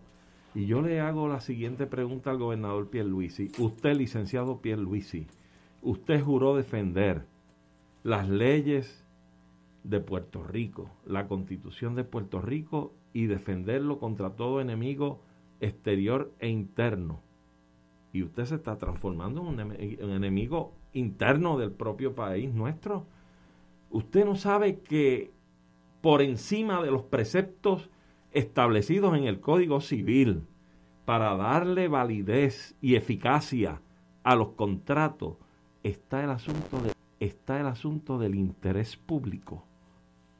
Si un contrato que usted factura con otra parte atenta contra los mejores intereses del interés público, ese contrato usted lo puede rescindir o anular, porque el interés público va por encima de cualquier concepto de contratación. ¿eh? Lo que pasa es que aquí usted representa, igual que sus antecesores, a la cháchara del metálico a la cháchara del billete, ¿quién saca más?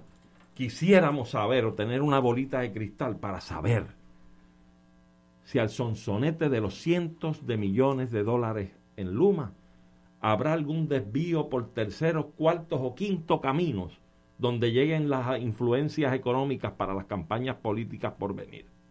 Porque no me, porque no me queda de otra que pensar que tanta obstinación en defender un contrato como este. Oiga, la plantilla de la Autoridad de Energía Eléctrica de empleados es de sobre 4.000 empleados aproximadamente. Y siempre había algún tipo de escasez de empleados en alguna de sus divisiones para poder brindar algún tipo, en algún momento determinado, algún tipo de servicio efectivo. Y entonces resulta que ahora Luma, al sonsonete de los cientos de millones de dólares que está embolsicándose, va a romper a administrar el sistema con menos de mil, de mil empleados o menos de dos mil. O sea, esto es increíble. O sea, esto no lo entiende nadie. Y en plena temporada de huracanes, temporada de huracanes. Yo no me explico. Yo creo que aquí estamos rayando en, en la peor administración de la cosa pública, atentando contra los mejores intereses del país en un asunto como este. O sea, Luma se ha llevado ya unos cuantas decenas y docenas de millones de dólares sin sentarse en una butaca de la Autoridad de Energía Eléctrica. ¿Cómo usted justifica eso? ¿Bajo qué concepto se puede justificar la transferencia de fondos públicos a una entidad que todavía no ha prestado un servicio? Eso atenta al mejor interés del pueblo de Puerto Rico y de la mejor administración de sus recursos.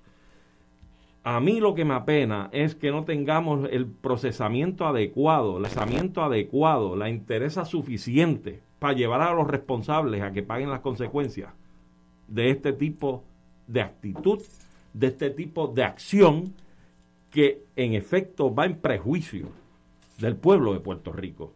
Pero aquí tenemos que empezar a montar lo que fue tal vez en aquella época de Sila, el Blue Ribbon. Yo no sé si se acuerdan de eso, con el difunto David Noriega. entre otros. Este, y hay que empezar a trabajar y a encauzar a la gente que esté atentando contra los mejores intereses del país. Y evidentemente este es uno, por no volver a revivir el traqueteo este de los supuestos cabilderos estos de la estadidad que es otra patraña y es otra poca vergüenza y otro espilfarro. Yo creo que da vergüenza ajena, da vergüenza ajena. Pero bueno, a fin de cuentas, es debido que nosotros sumemos y restemos y que hagamos toda la presión que haya que ejercer para llevar esto a feliz término, porque se nos va la vida.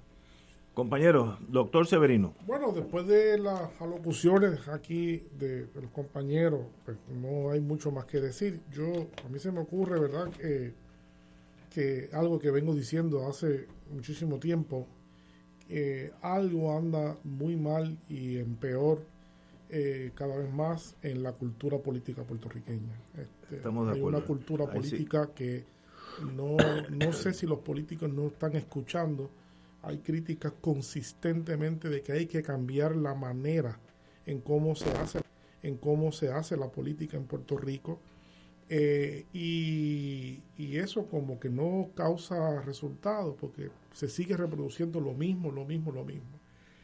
Yo eh, quisiera decir también eh, que, que es lo que yo más le pongo atención, que es el plano internacional, que que se los repetí cuando salimos la, la, semana pasada y creo que es propio mencionarlo ahora, cuando el presidente Piñera de Chile tuvo que enfrentar la debacle de, en, la, en las elecciones, pues lo vi con mucha humildad en el micrófono, decir, tenemos que reconocer esta derrota que acaba de ocurrir aquí y los culpables de eso somos nosotros mismos.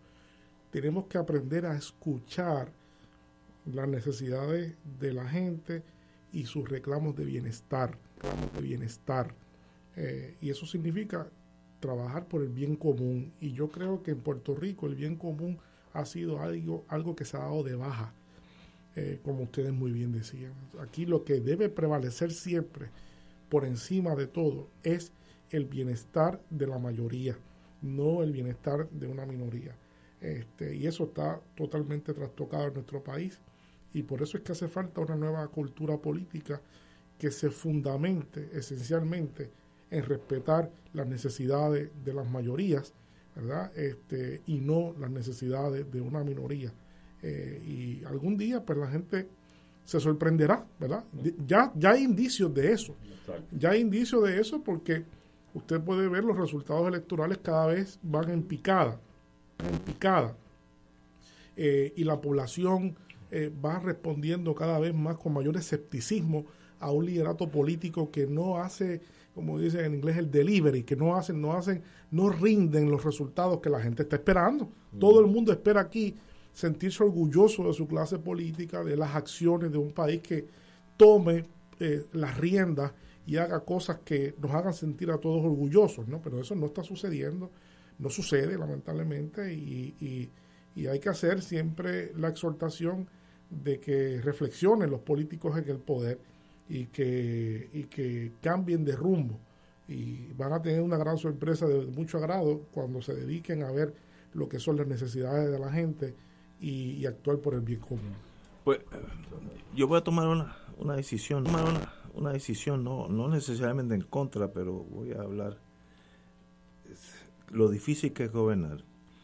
Tenemos un sistema eléctrico en Puerto Rico pésimo, de cuarta categoría a nivel mundial, dicho por ingenieros eléctricos, hoy hablé con uno de ellos, cuarta categoría a nivel mundial, cuarta, no segunda ni tercera, cuarta. Esa compañía en este momento debe más que si vende todos sus bienes, genera menos dinero que la deuda, que es incomprensible, como si el carro mío eh, debiera 20 mil pesos y lo más que yo puedo venderlo por 10 mil, pues así está energía eléctrica. Por tanto, no este gobernador, los anteriores también estaban buscando qué hacemos con este problema tan serio, tan serio, de que hemos destruido un sistema que antes era, hace 40 años, la belleza de Puerto Rico. Venían gente a estudiarlo aquí. Yo, yo era niño y a, casa de mi papá, eh, pues como, como él trabajaba para el gobierno, venían gente de África. Eso lo vi yo chiquito, estudiando el sistema, cómo cómo se eh, trasladó la electricidad a todas las esquinas de Puerto Rico, cosa que en muchos países no es así, aún hoy. Eh, así que de un modelo que era retante y envidiable, lo hemos destruido en 40, 50 años. Lo hemos, somos mucha gente. bueno, pero sí, pero, pero Puerto Rico. Los políticos. No, sí, pero. Eso no tiene culpa ni el país, ni los empleados de la autoridad. Pero ahora mismo está destruido ahora mismo. Los políticos. Nos quemó, muy bien, pero no vamos a matar, muy bien, pero no vamos a matar a los políticos porque sigue destruido. ¿Qué solución tiene? Pues mire, una de las soluciones, yo he vivido en, en estados donde la energía es privada, con Edison por todo New England, Florida Power en Florida, etcétera, etcétera. He vivido, en, he vivido, no, he visitado un hijo mío donde hay un sistema que es público, que es el Austin Power, que es de la ciudad de Austin, que es del municipio, no, no es ni del Estado. Así que ambas facetas pueden funcionar, ambos modelos, si se manejan bien. El problema es que nosotros hemos hecho todo lo posible por destruirlo. Entonces llega un momento que hay que enterrar ese cadáver, si es que es cadáver, eh, la solución de Luma, yo creo que en Luma, yo creo que en Luma hay el problema de Luma que yo tengo con Luma, no es la privatización. Yo no me yo no objeto la privatización. El mundo entero camina hacia la en China es uno de los modelos de las privatizaciones más grandes del mundo. Vi ahorita digo algo de China que es sorprendente los lo modernos. El sistema de entrega de paquetes del, del servicio postal de China no estoy exagerando, le lleva 20, 30 años al de Estados Unidos en, en capacidad. Tú mandas cualquier paquete en China y al otro día llegó a su destinatario, no importa si es de Nueva York a California. Una cosa, y explicaron por qué, pero eso no viene al caso. Ahora, ¿qué hacemos con esto? Quedarnos como estamos y sencillamente vivir día a día con los apagones que van a seguir o buscarle una solución. Ahora viene, ahora viene mi queja el problema de Luma intrínseco es que es un, contrato leonino de un lado nada más.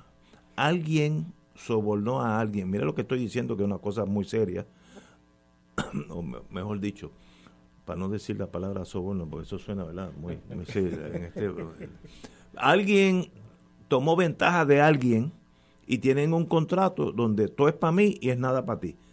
Ese es el problema de Luma, no es el concepto de privatización. Yo, privatiz- yo privatizaría las lanchas de Cataño mañana por la mañana porque peor servicio no existe en, países más o menos normales. Ahora, si se hace un contrato tipo Luma en la lancha de, Vieques y Culebra, va- va a ser un sistema peor que el que tenemos, eso es otra peor que el que tenemos, eso es otra cosa. Así que eh, estoy dividido en hay que hacer algo, el no hacer nada no es una opción. El gobernador, la gobernadora pasada, la señora Wanda Vázquez, Sila Calderón, todos los que por ahí para atrás, lo que ustedes quieran, no tomaron la acción de vamos a estirar esto hasta que yo cumpla mi mandato y allá que venga el, que llega al frente a carree. Es que ya llegó el de al frente, el que llega, el que llega atrás que, que arree, pues el, el de atrás ya llegó. Tenemos un sistema que si viene una tormenta vamos a estar uno o dos meses sin electricidad porque no aguanta. Vamos a seguir con eso, no lo vamos a cambiar o buscamos soluciones. Pero tú crees que Luma, si llega. No, no, no. Yo no estoy diciendo que sea la opción. Yo siendo es el problema. El problema apunta al Estado buscar una solución. bien. ¿Cuál es? Yo no te puedo decir, pero yo, yo no, no conozco ese mundo. Ok, lo que voy es a lo siguiente. Dentro de esa misma mentalidad y análisis que tú haces, si Luma entra el primero de junio, la semana próxima. Que va a entrar. Ok. Según- Pero a la misma vez entra un huracancito 3, 6, 8, 10, 12 semanas después. Vamos a, ¿Tú crees- estar, vamos, a estar, vamos a estar sin luz tres meses. Por, por eso, No, el, hecho de que Luma Ah, no, esté no, administrando y, saqueándose los millones que No, se saquea, no un va a resolver el problema. Ahora- Pues entonces aquí hace falta una transición hacia eso que tú aspiras. No estoy de acuerdo. tampoco es a lo, a lo pero, pero fíjate que tú usas- usaste la palabra correcta. La transición quiere decir que tú vas de un punto al otro. Pero este no es- esta no nos podemos quedar en el punto, podemos quedar en el punto en que estamos. Olvídate, si Luma no Ah, existe. pues está bien. No nos podemos quedar como estamos. Ok, pero entonces si hay... ¿Qué si- hacemos? Ya eso es otra cosa. Si es transición, fíjate que debió hace tiempo pensarse en que lo que vendría hacia el futuro era la energía renovable. Obvio- obviamente. Y debió empezarse por unos bolsillos de experimentos en cascos urbanos, en urbanizaciones, etcétera, centros comerciales, a la autoridad ir cambiando esa metodología de productividad y de suplido de energía por, por fuentes renovables, No, placas que- solares. Es que estoy de acuerdo. Y entonces Eso eso, es otra solución. eso no se hizo. No se ha hecho. Pero parte del proceso de uno entrar a la transición pudo haber sido. Tú tienes una empresa, una empresa que tienes al personal capacitado ahí, experimentado por tantos años. No pudiste haber ido montándote una cooperativa de empleados para irle transfiriendo a ellos el desarrollo de unas operaciones para que estuviera en manos de las cooperativas los empleados. Pero es que tú estás mirando 50 años para atrás qué se pudo hacer. No, no, no, no, no, se no. hizo. No, ¿Qué 50 hacemos ahora? Hoy, hoy. Hoy qué hacemos hoy miércoles. Pues mira, esto Hoy puede ser hasta híbrido. Hasta híbrido. Bueno, puede ser. híbrido. Porque tú puedes decir, pues es una corporación privada, pero Lo- hay que dar un espacio para que una cooperativa se instaure Pero y empiece a coger po- pero podemos estipular que lo que no se puede hacer es no hacer nada. Eso es lo único que no se puede hacer.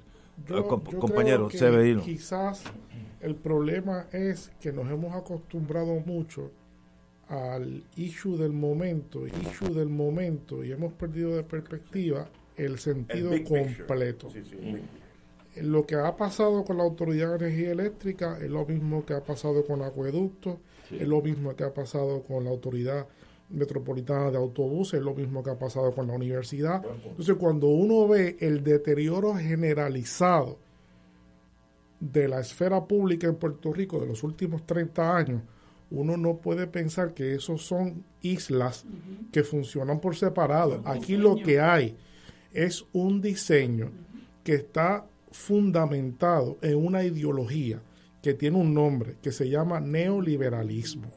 ¿verdad? Es una teoría y es un proyecto que eh, visualiza que el asunto público es, público es innecesario, ¿verdad? De manera errónea.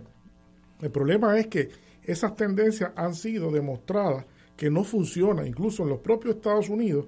El propio presidente de Estados Unidos ahora mismo está buscando cómo eh, revierte los problemas que han causado 40 años de neoliberalismo y cómo eso ha debilitado al propio Estados Unidos, tanto en el plano internacional como también su competitividad interna, ¿verdad? Porque eh, eso es lo que ha sucedido. Y en Puerto Rico, lo que no eh, hemos sido un poco tímidos en identificar, como hace un médico, cómo se llama la enfermedad que tiene eh, el paciente. Y, pensamos que el problema es en la autoridad, o después pensamos que el problema es en la universidad, o pensamos que después el problema es... No, no, no, el problema es... busquémoslo, busquémoslo. Es que es todo todo, la, todo lo, es lo mismo que ha pasado con todo y obviamente hay un desdén eh, eh, que se ha, ¿verdad? que se ha tolerado, que se ha incentivado para que la, toda la esfera pública sucumba, ¿verdad? Entonces reducir el Estado, esa era la teoría que había, también parte de esto hay que reducir el Estado. ¿Ustedes recuerdan eso que hace 30 años decían? Hay Estado es muy grande, el Estado es muy grande, hay que reducirlo. Desde Reagan eso está sonando. No, no, pero Reagan, Reagan. es el artífice de eso. Reagan, es el epicentro de eso con Margaret Thatcher, ¿no? Entonces eso eh, hemos fallado en identificarlo. Si nosotros queremos un país distinto, tenemos que liberarnos de esa teoría económica y de ese proyecto y tener unos, unas administraciones que rompan con esas tendencias.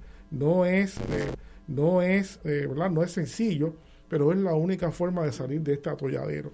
Eh, como América Latina está haciendo, ¿verdad? Que es el tema que me han invitado a hablar aquí, voy a anticipar, como América Latina está haciendo, tiene que hacer también Puerto Rico. Decididamente hay que decirle no al neoliberalismo. Y, y, antes de que entremos a hablar de, los temas interesantes que queremos discutir con Carlos Severino, la maldad de nuestro país, ¿verdad? La tristeza, eh, eh, lo que nos ocurre trágicamente, es que ese proyecto ideológico del neoliberalismo le está dirigiendo eficiente e impunemente la Junta de Control Fiscal, con la complicidad del gobierno y entonces en el medio está el pueblo sufriendo todas esas políticas neoliberales de austeridad, de austeridad, eh, de estrangulamiento, de, minimización o, desmantelamiento de la cosa pública, por así decirlo.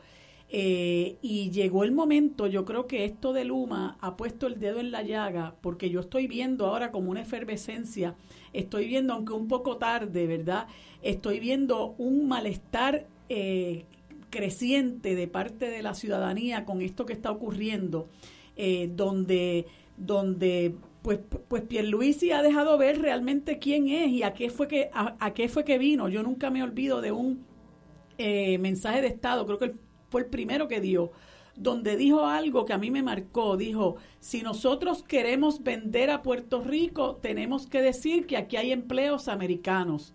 No solamente, no solamente es importante lo de los empleos americanos, ¿verdad? Que es la obsesión que él tiene con que nosotros no somos puertorriqueños, sino que somos ciudadanos eh, estadounidenses residentes en un territorio, una retórica ahí para, para menospreciar lo que realmente somos, sino lo importante es de si queremos vender a Puerto Rico. Y eso es lo que está en la cabeza de él, vender a Puerto Rico. Y por eso ven, por eso vemos que él es tan timorato en cuanto a enfrentarse a la Junta, aunque sea para para defender las promesas que le hizo al país, para defender las posturas que, tomó en la campaña, como la defensa de la Universidad de Puerto Rico. Yo recuerdo cuando dijo en la campaña, no, yo no voy a permitir más recortes a la Universidad de Puerto Rico porque la Universidad de Puerto Rico hay que dejarla respirar, hay que dejarla respirar.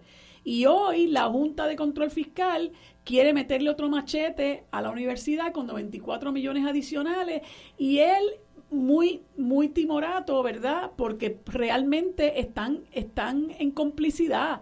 Entonces, lo que estamos llamados nosotros a hacer como pueblo es realmente enfrentarnos a, eso, a ese monstruo de dos cabezas que se llama el gobierno del PNP y la Junta de Control Fiscal que actúan, ¿verdad?, en complicidad y demostrarles que realmente el pueblo tiene la capacidad para, para parar esta ofensiva.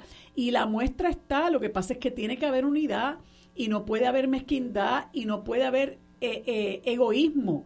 Yo recuerdo cuando eh, los camioneros amenazaron con que iban a paralizar el país porque no le querían aceptar, porque no le querían aceptar unas tarifas de acarreo. La Junta de Control Fiscal dobló rodilla dobló rodilla y permitió que eso se que eso se hiciera cuando la Junta de Control Fiscal le quitó no sé cuántos millones a la campaña o a los, a los esfuerzos para combatir la violencia de género y los dejó en 200 mil dólares. Aquí se formó un revolú, aparecieron los chavos. O sea, no, es, no son grandes sino porque estamos de rodillas y nosotros tenemos que entender que ellos no son invencibles, pero que lo que tenemos que hacer es enfrentarnos a ellos de verdad porque nos van a dejar sin país, porque como dice Severino, esto es por diseño, todo es todo es por diseño para ellos ir eh, reduciendo lo que es patrimonio del Estado y empezar a abrir el país hacia el país hacia la privatización y no podemos permitir eso porque cuando vengamos a ver esto va a ser otro Hawái. Pero, digo, no, no es el momento. Luego hablamos, eh, discrepo de la compañera, pero vamos a hablar de cosas bien importantes. La razón que el doctor Severino está aquí, vamos a hablar de la, nuestra Latinoamérica. Yo tengo bien claro, yo soy latino 100%, es verdad que a veces, como decía Gallisa, tiro para el monte, pero soy latino 100%. Vamos a una pausa y regresamos con por dónde va Latinoamérica en el día de hoy. Fuego Cruzado está contigo en todo Puerto Rico. De todo un poco, con Manolo Almeida, el más ameno en tus mañanas por Radio Paz, mañanas por Radio Paz 810 AM, de martes a viernes a las 9 de la mañana. Notas positivas, salud, ambiente, negocios y entretenimiento. De todo un poco, martes a viernes por Radio Paz. ¡Estamos vivos! Buenos días familia. Es la casa a la que siempre puedes llegar sin invitación. A las 10 de la mañana, Judith Felicie es tu anfitriona para conversar sobre medicina, psiquiatría de niños y adolescentes, artes, derecho, valores y fe. Todos los días por Radio Paz 810 AM. Buenos días familia. Donde una conversación parece demasiado corta. Buenos días familia. De lunes a viernes por Radio Paz 810 AM. Fuego Cruzado, el programa de más credibilidad, el programa de más credibilidad en la radio puertorriqueña, es ahora la tribuna abierta de análisis noticioso, con diversas perspectivas que exploran el trasfondo de lo que acontece a diario y cómo nos afecta. Escucha Ignacio Rivera y sus panelistas invitados de lunes a viernes en Fuego Cruzado en transmisión diferida a las 10 de la noche por Oro 92.5 FM. Fanático del deporte, la mejor información y el mejor análisis lo escuchas los sábados a las 2 de la tarde por Impacto Deportivo con Javier Sabat y el más completo elenco en deportes por Radio Paz 810 AM y en las redes sociales Facebook Impacto Deportivo Radio PR Twitter e Instagram Impacto underscore Deport Juntos, impactos, impactando el deporte nacional. Regresa el maratón de Cáritas de Puerto Rico por el canal 13, el canal de la familia, sábado 12 de junio desde las 10 de la mañana. Participa de nuestro abrazo solidario en beneficio de los que lo necesitan. Sé generoso y envía tu donativo por ATH móvil. Selecciona la palabra donar y ahí aparecerá Cáritas de Puerto Rico. Recuerda, sábado 12 de junio desde las 10 de la mañana por el canal 13. Cáritas cuenta contigo porque estamos donde tú nos necesites. Cómprame un sistema solar y escúchame aquí en Radio Paz. Todos los viernes a las 4 y 30 de la tarde. Te espero para que me cuentes tus inquietudes acerca de placas solares con baterías. Solares con baterías. Comunícate conmigo. Soy Luis Enrique al 787-536-7938 de Solar Store. Cómprame un sistema solar.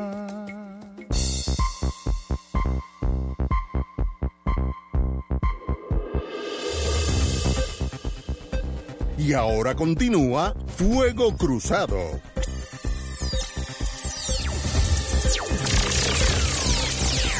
Amigas y amigas, nosotros como siempre, como haber sido colonia a 500 y pico de años, pues miramos para siempre el poder imperial, antes para el noreste, que era España, y ahora para el noroeste, que es Estados Unidos. Y nos olvidamos que debajo de, nos olvidamos que debajo de nosotros está un continente americano gigantesco, vigoroso, bonito, bello, con sus tragedias, con sus victorias, pero es Latinoamérica donde viven, no sé, 300 millones de personas o más.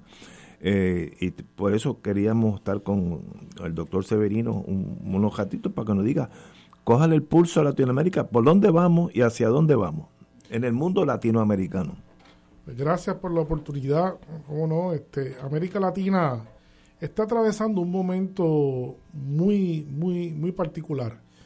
Eh, yo creo que debemos decir que América Latina, esa América Latina de, de finales del siglo XX, era una América Latina este, tumultuosa, una América Latina este, repleta de problemas, eh, eh, que por un lado eh, había pues dictaduras militares, por otro lado de derecha, y por otro lado pues eso fue respondido después de la Revolución Cubana con luchas armadas, grupos armados de izquierda extrema que buscaban la forma de cómo vencer las dictaduras y cómo tomar el poder, y era una confrontación y el, y el tema de la democracia, la participación de la gente, pues era algo bastante, bastante pobre, pues porque América Latina vivía en una circunstancia casi de excepción, ¿no? Eh, llegó un momento dado, a fines de, los, de los, en las últimas dos décadas del siglo XX, podemos decir los 70, 80, eh, quizás los 90, eh, que casi toda América Latina estaba involucrada en procesos de insurrección, de presión, de procesos de guerra, procesos de revoluciones contra revoluciones, Nicaragua, Honduras, Guatemala, eh, los estudiantes estaban armados en Panamá, eh, ¿verdad? Este, muchos gobiernos autoritarios, estaba eh, Pinochet en Chile, estaba Stroessner. ¿verdad? Eh, eh, apenas en los 80 se supera la, la dictadura en Argentina, la dictadura en, en, en, en Brasil, en Uruguay. Entonces, yo creo que hay un punto de inflexión en América Latina que es bien importante, que no debemos olvidar, que fueron aquellos procesos que surgieron de los gobiernos de, de- de México, ¿verdad? Y de que participaron otros que se llamaron los procesos de, de- del grupo de contadoras. Ustedes recordarán el grupo de contadoras que buscaba, que ahí participó Olof Palme también, aquel gran líder, Sueco. el sueco, social, Sueco. el sueco, socialdemócrata, y otros líderes de líderes este, premios Nobel de, la paz de América Latina, y consiguieron un proceso de pacificación bien interesante que mucha gente no, no tenía eh, mucha esperanza en eso, pero funcionó.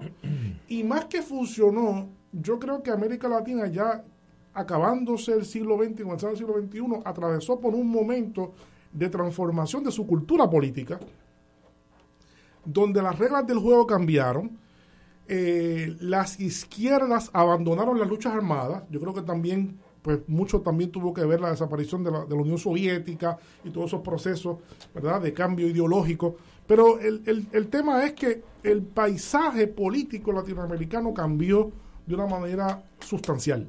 Y, y tanto los grupos conservadores, los grupos conservadores, los grupos liberales como las fuerzas vivas, los sindicatos, los, grupos de, eh, que buscan causas ambientales, que eh, patrocinan los grupos ambientales, los grupos de derechos humanos, eh, de repente se han convertido en, un- en una fuerza democrática muy interesante en América Latina.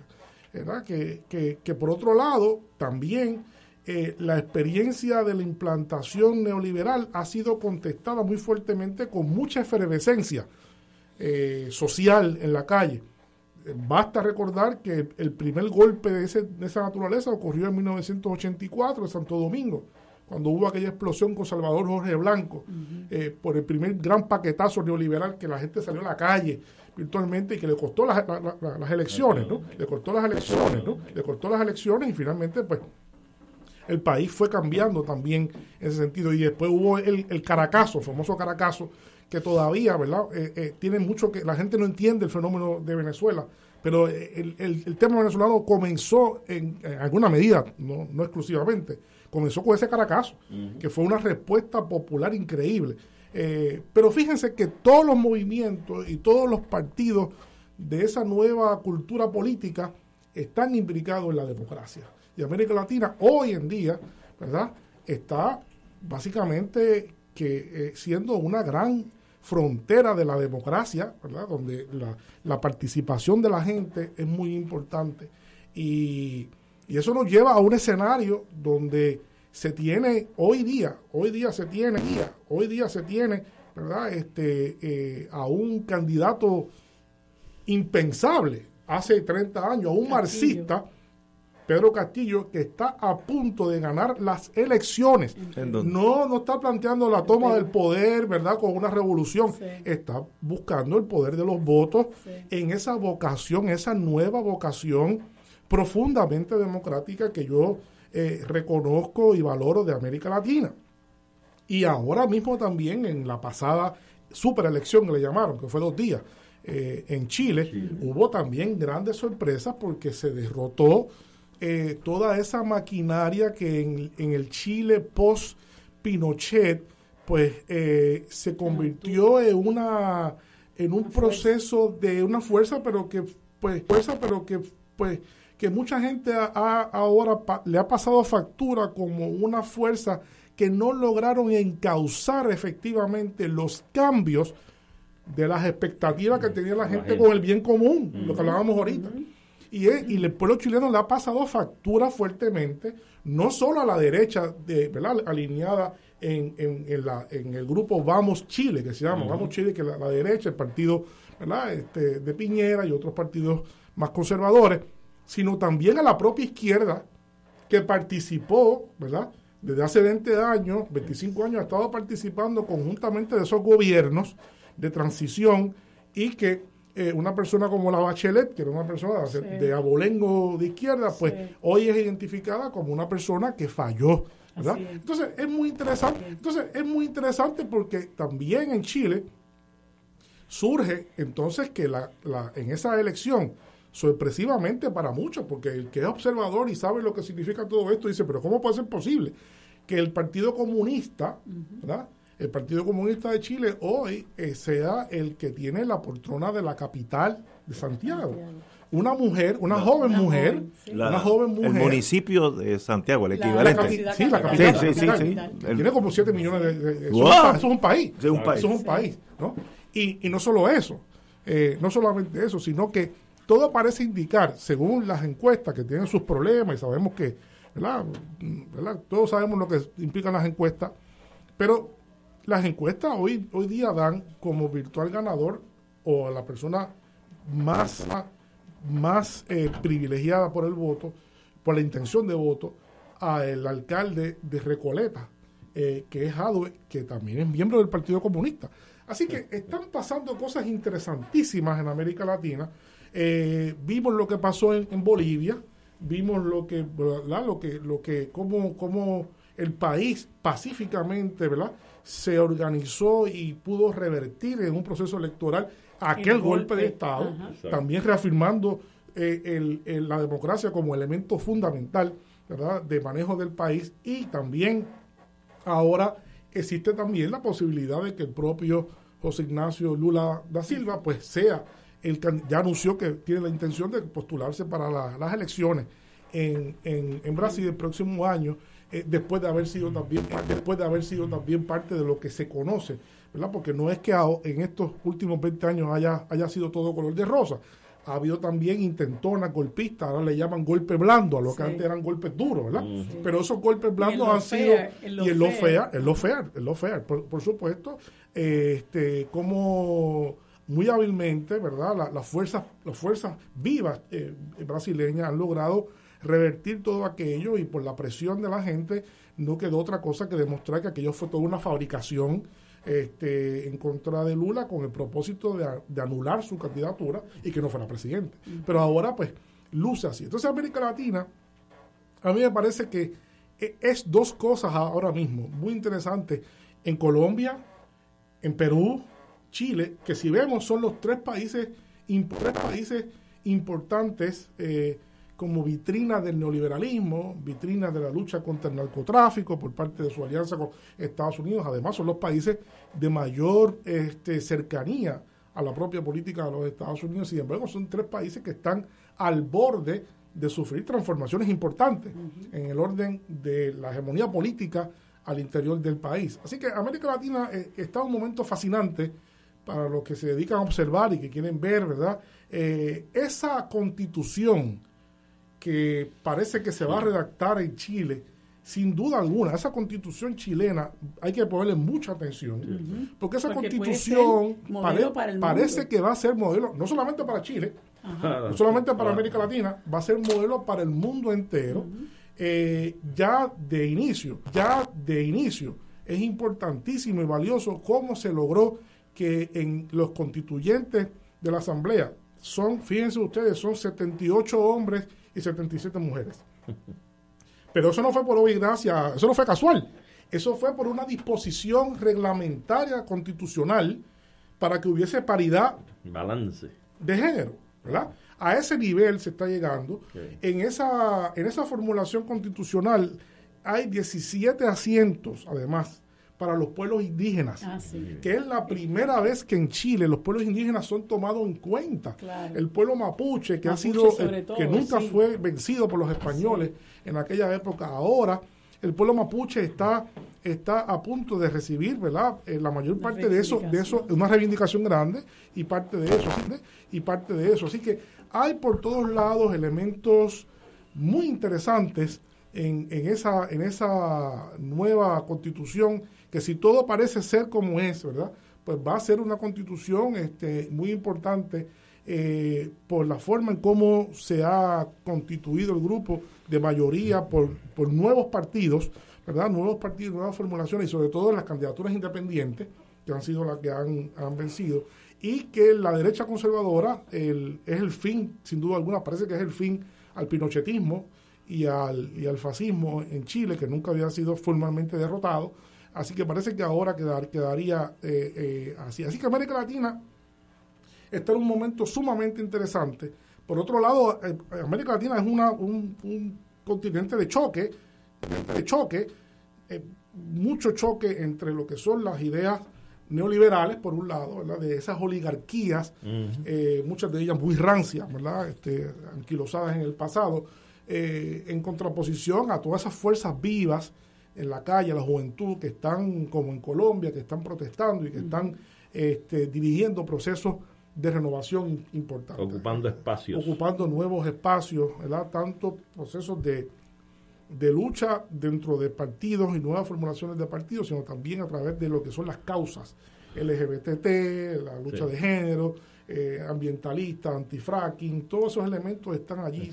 Así que América Latina, ¿verdad? Mi, en, en resumen, yo creo que es un, es un continente que ha cambiado dramáticamente. como En en evolución, evolución. en evolución, evolución, en evolución. en evolución y en ebullición y en lucha continua, Dicho- ¿verdad? En pujanza. Dicho sea de paso, Carlos, este, en esas expresiones que tú haces de la apreciación tan correcta de, de lo que está ocurriendo en América Latina en términos políticos y sociales, eh, un dato que, que yo creo que es un factor que mueve, eh, por ejemplo, para fines del siglo pasado, para el 99, empezando rompiendo el 2000, la CEPAL, la Comisión Económica para Económica América para América Latina y el Caribe, apuntaba que habían alrededor de 211 millones de gente pobre en la América Latina y de indigentes alrededor de 89 millones más. O sea, estábamos hablando de unos 300 millones de gente sumida en la pobreza, de un total de habitantes de casi 650 millones en total de la América, en total de la América Latina. Entonces yo recuerdo cuando tú hacías todas estas apreciaciones tan, tan certeras, que hubo un momento dado cuando ya empezaban a darse los cambios en Venezuela con Hugo Chávez en la, en la presidencia, este, se veían los cambios eh, Brasil con Brasil con Lula, Ecuador con Correa, Correa. eh, eh, y entonces en un momento dado le hacen una entrevista, en una entrevista le hacen una pregunta a una de las personas que ha sido eje moral, un revolucionario de primer orden y que ha sido inspiración de, en muchos países, de mucha gente, no tan solo en América Latina, sino en el mundo, por su correspondencia y compromiso con las justas causas, que fue Fidel Castro. Y en ese momento, le, y en ese momento le preguntan a Fidel ante las posesiones electivas que se están dando, ¿verdad? Los cambios en las elecciones en estos países. Le preguntan sobre el proyecto revolucionario.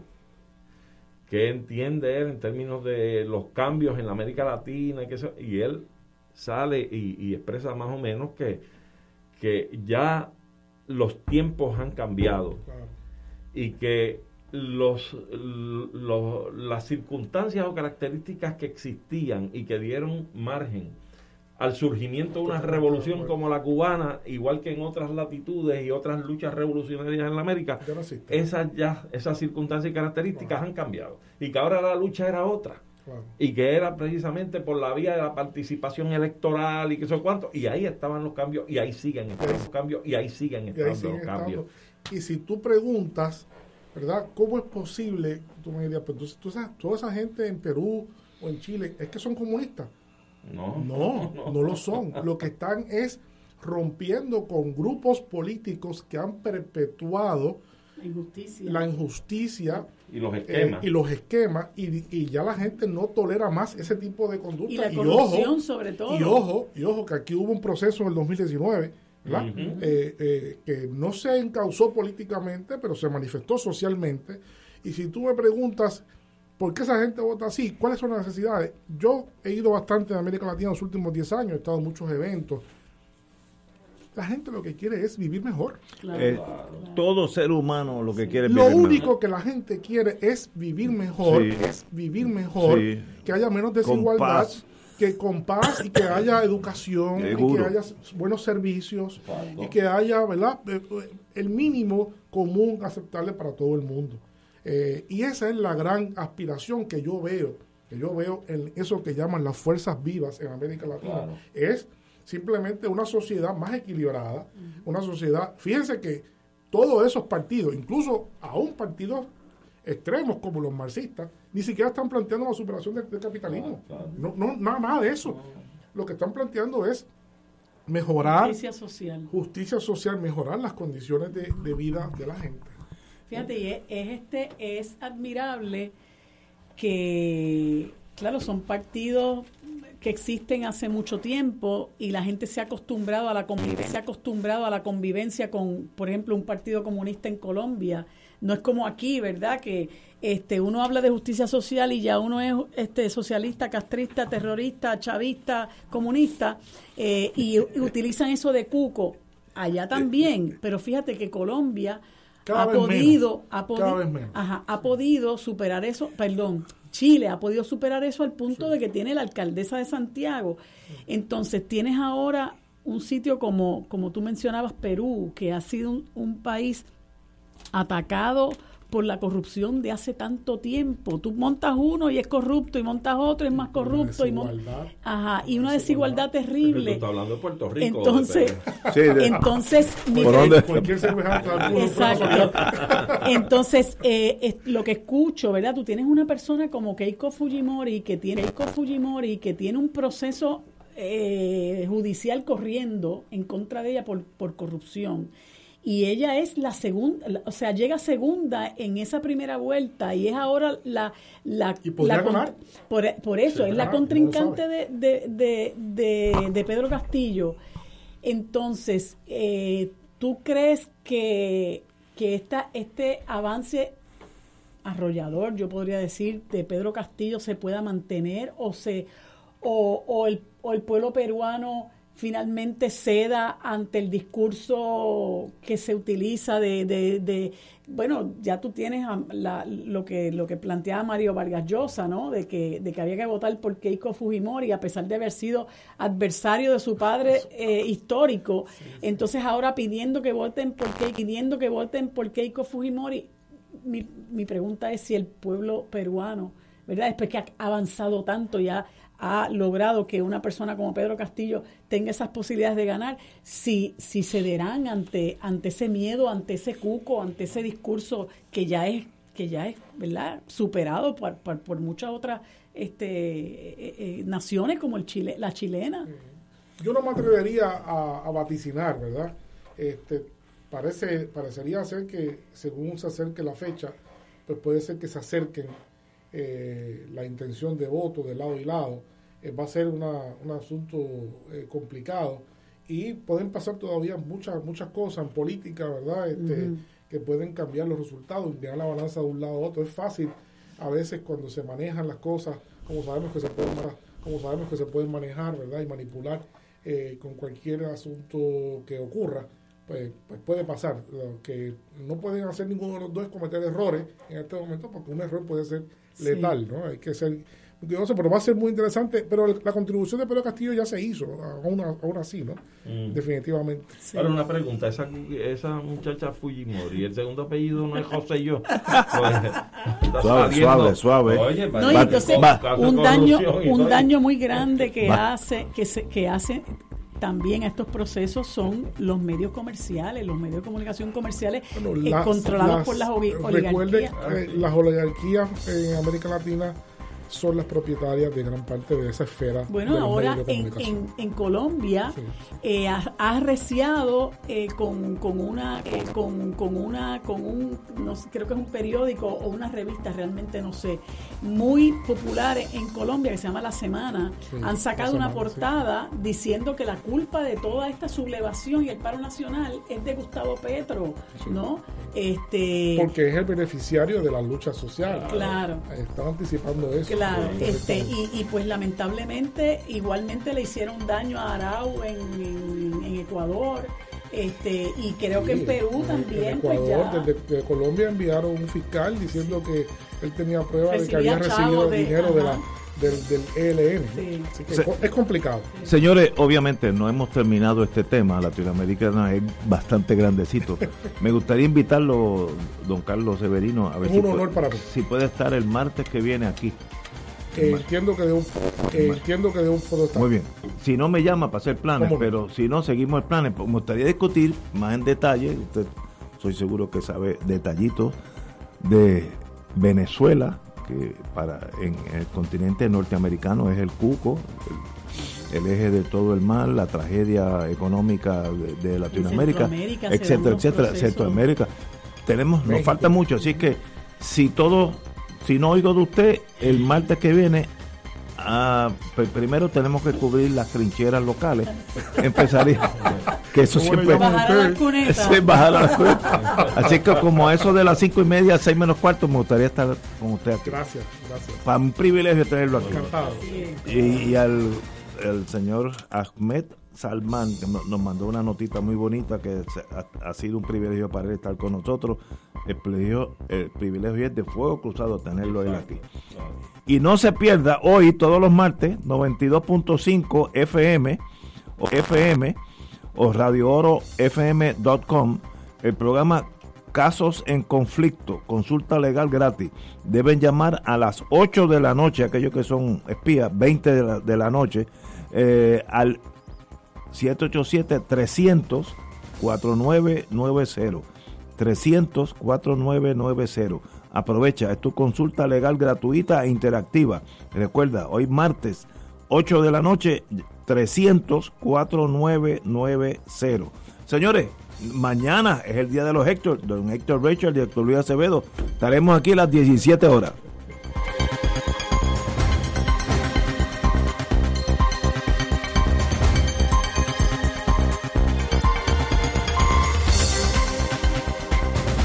Esta emisora y sus anunciantes no se solidarizan necesariamente con las expresiones vertidas en el programa que acaban de escuchar.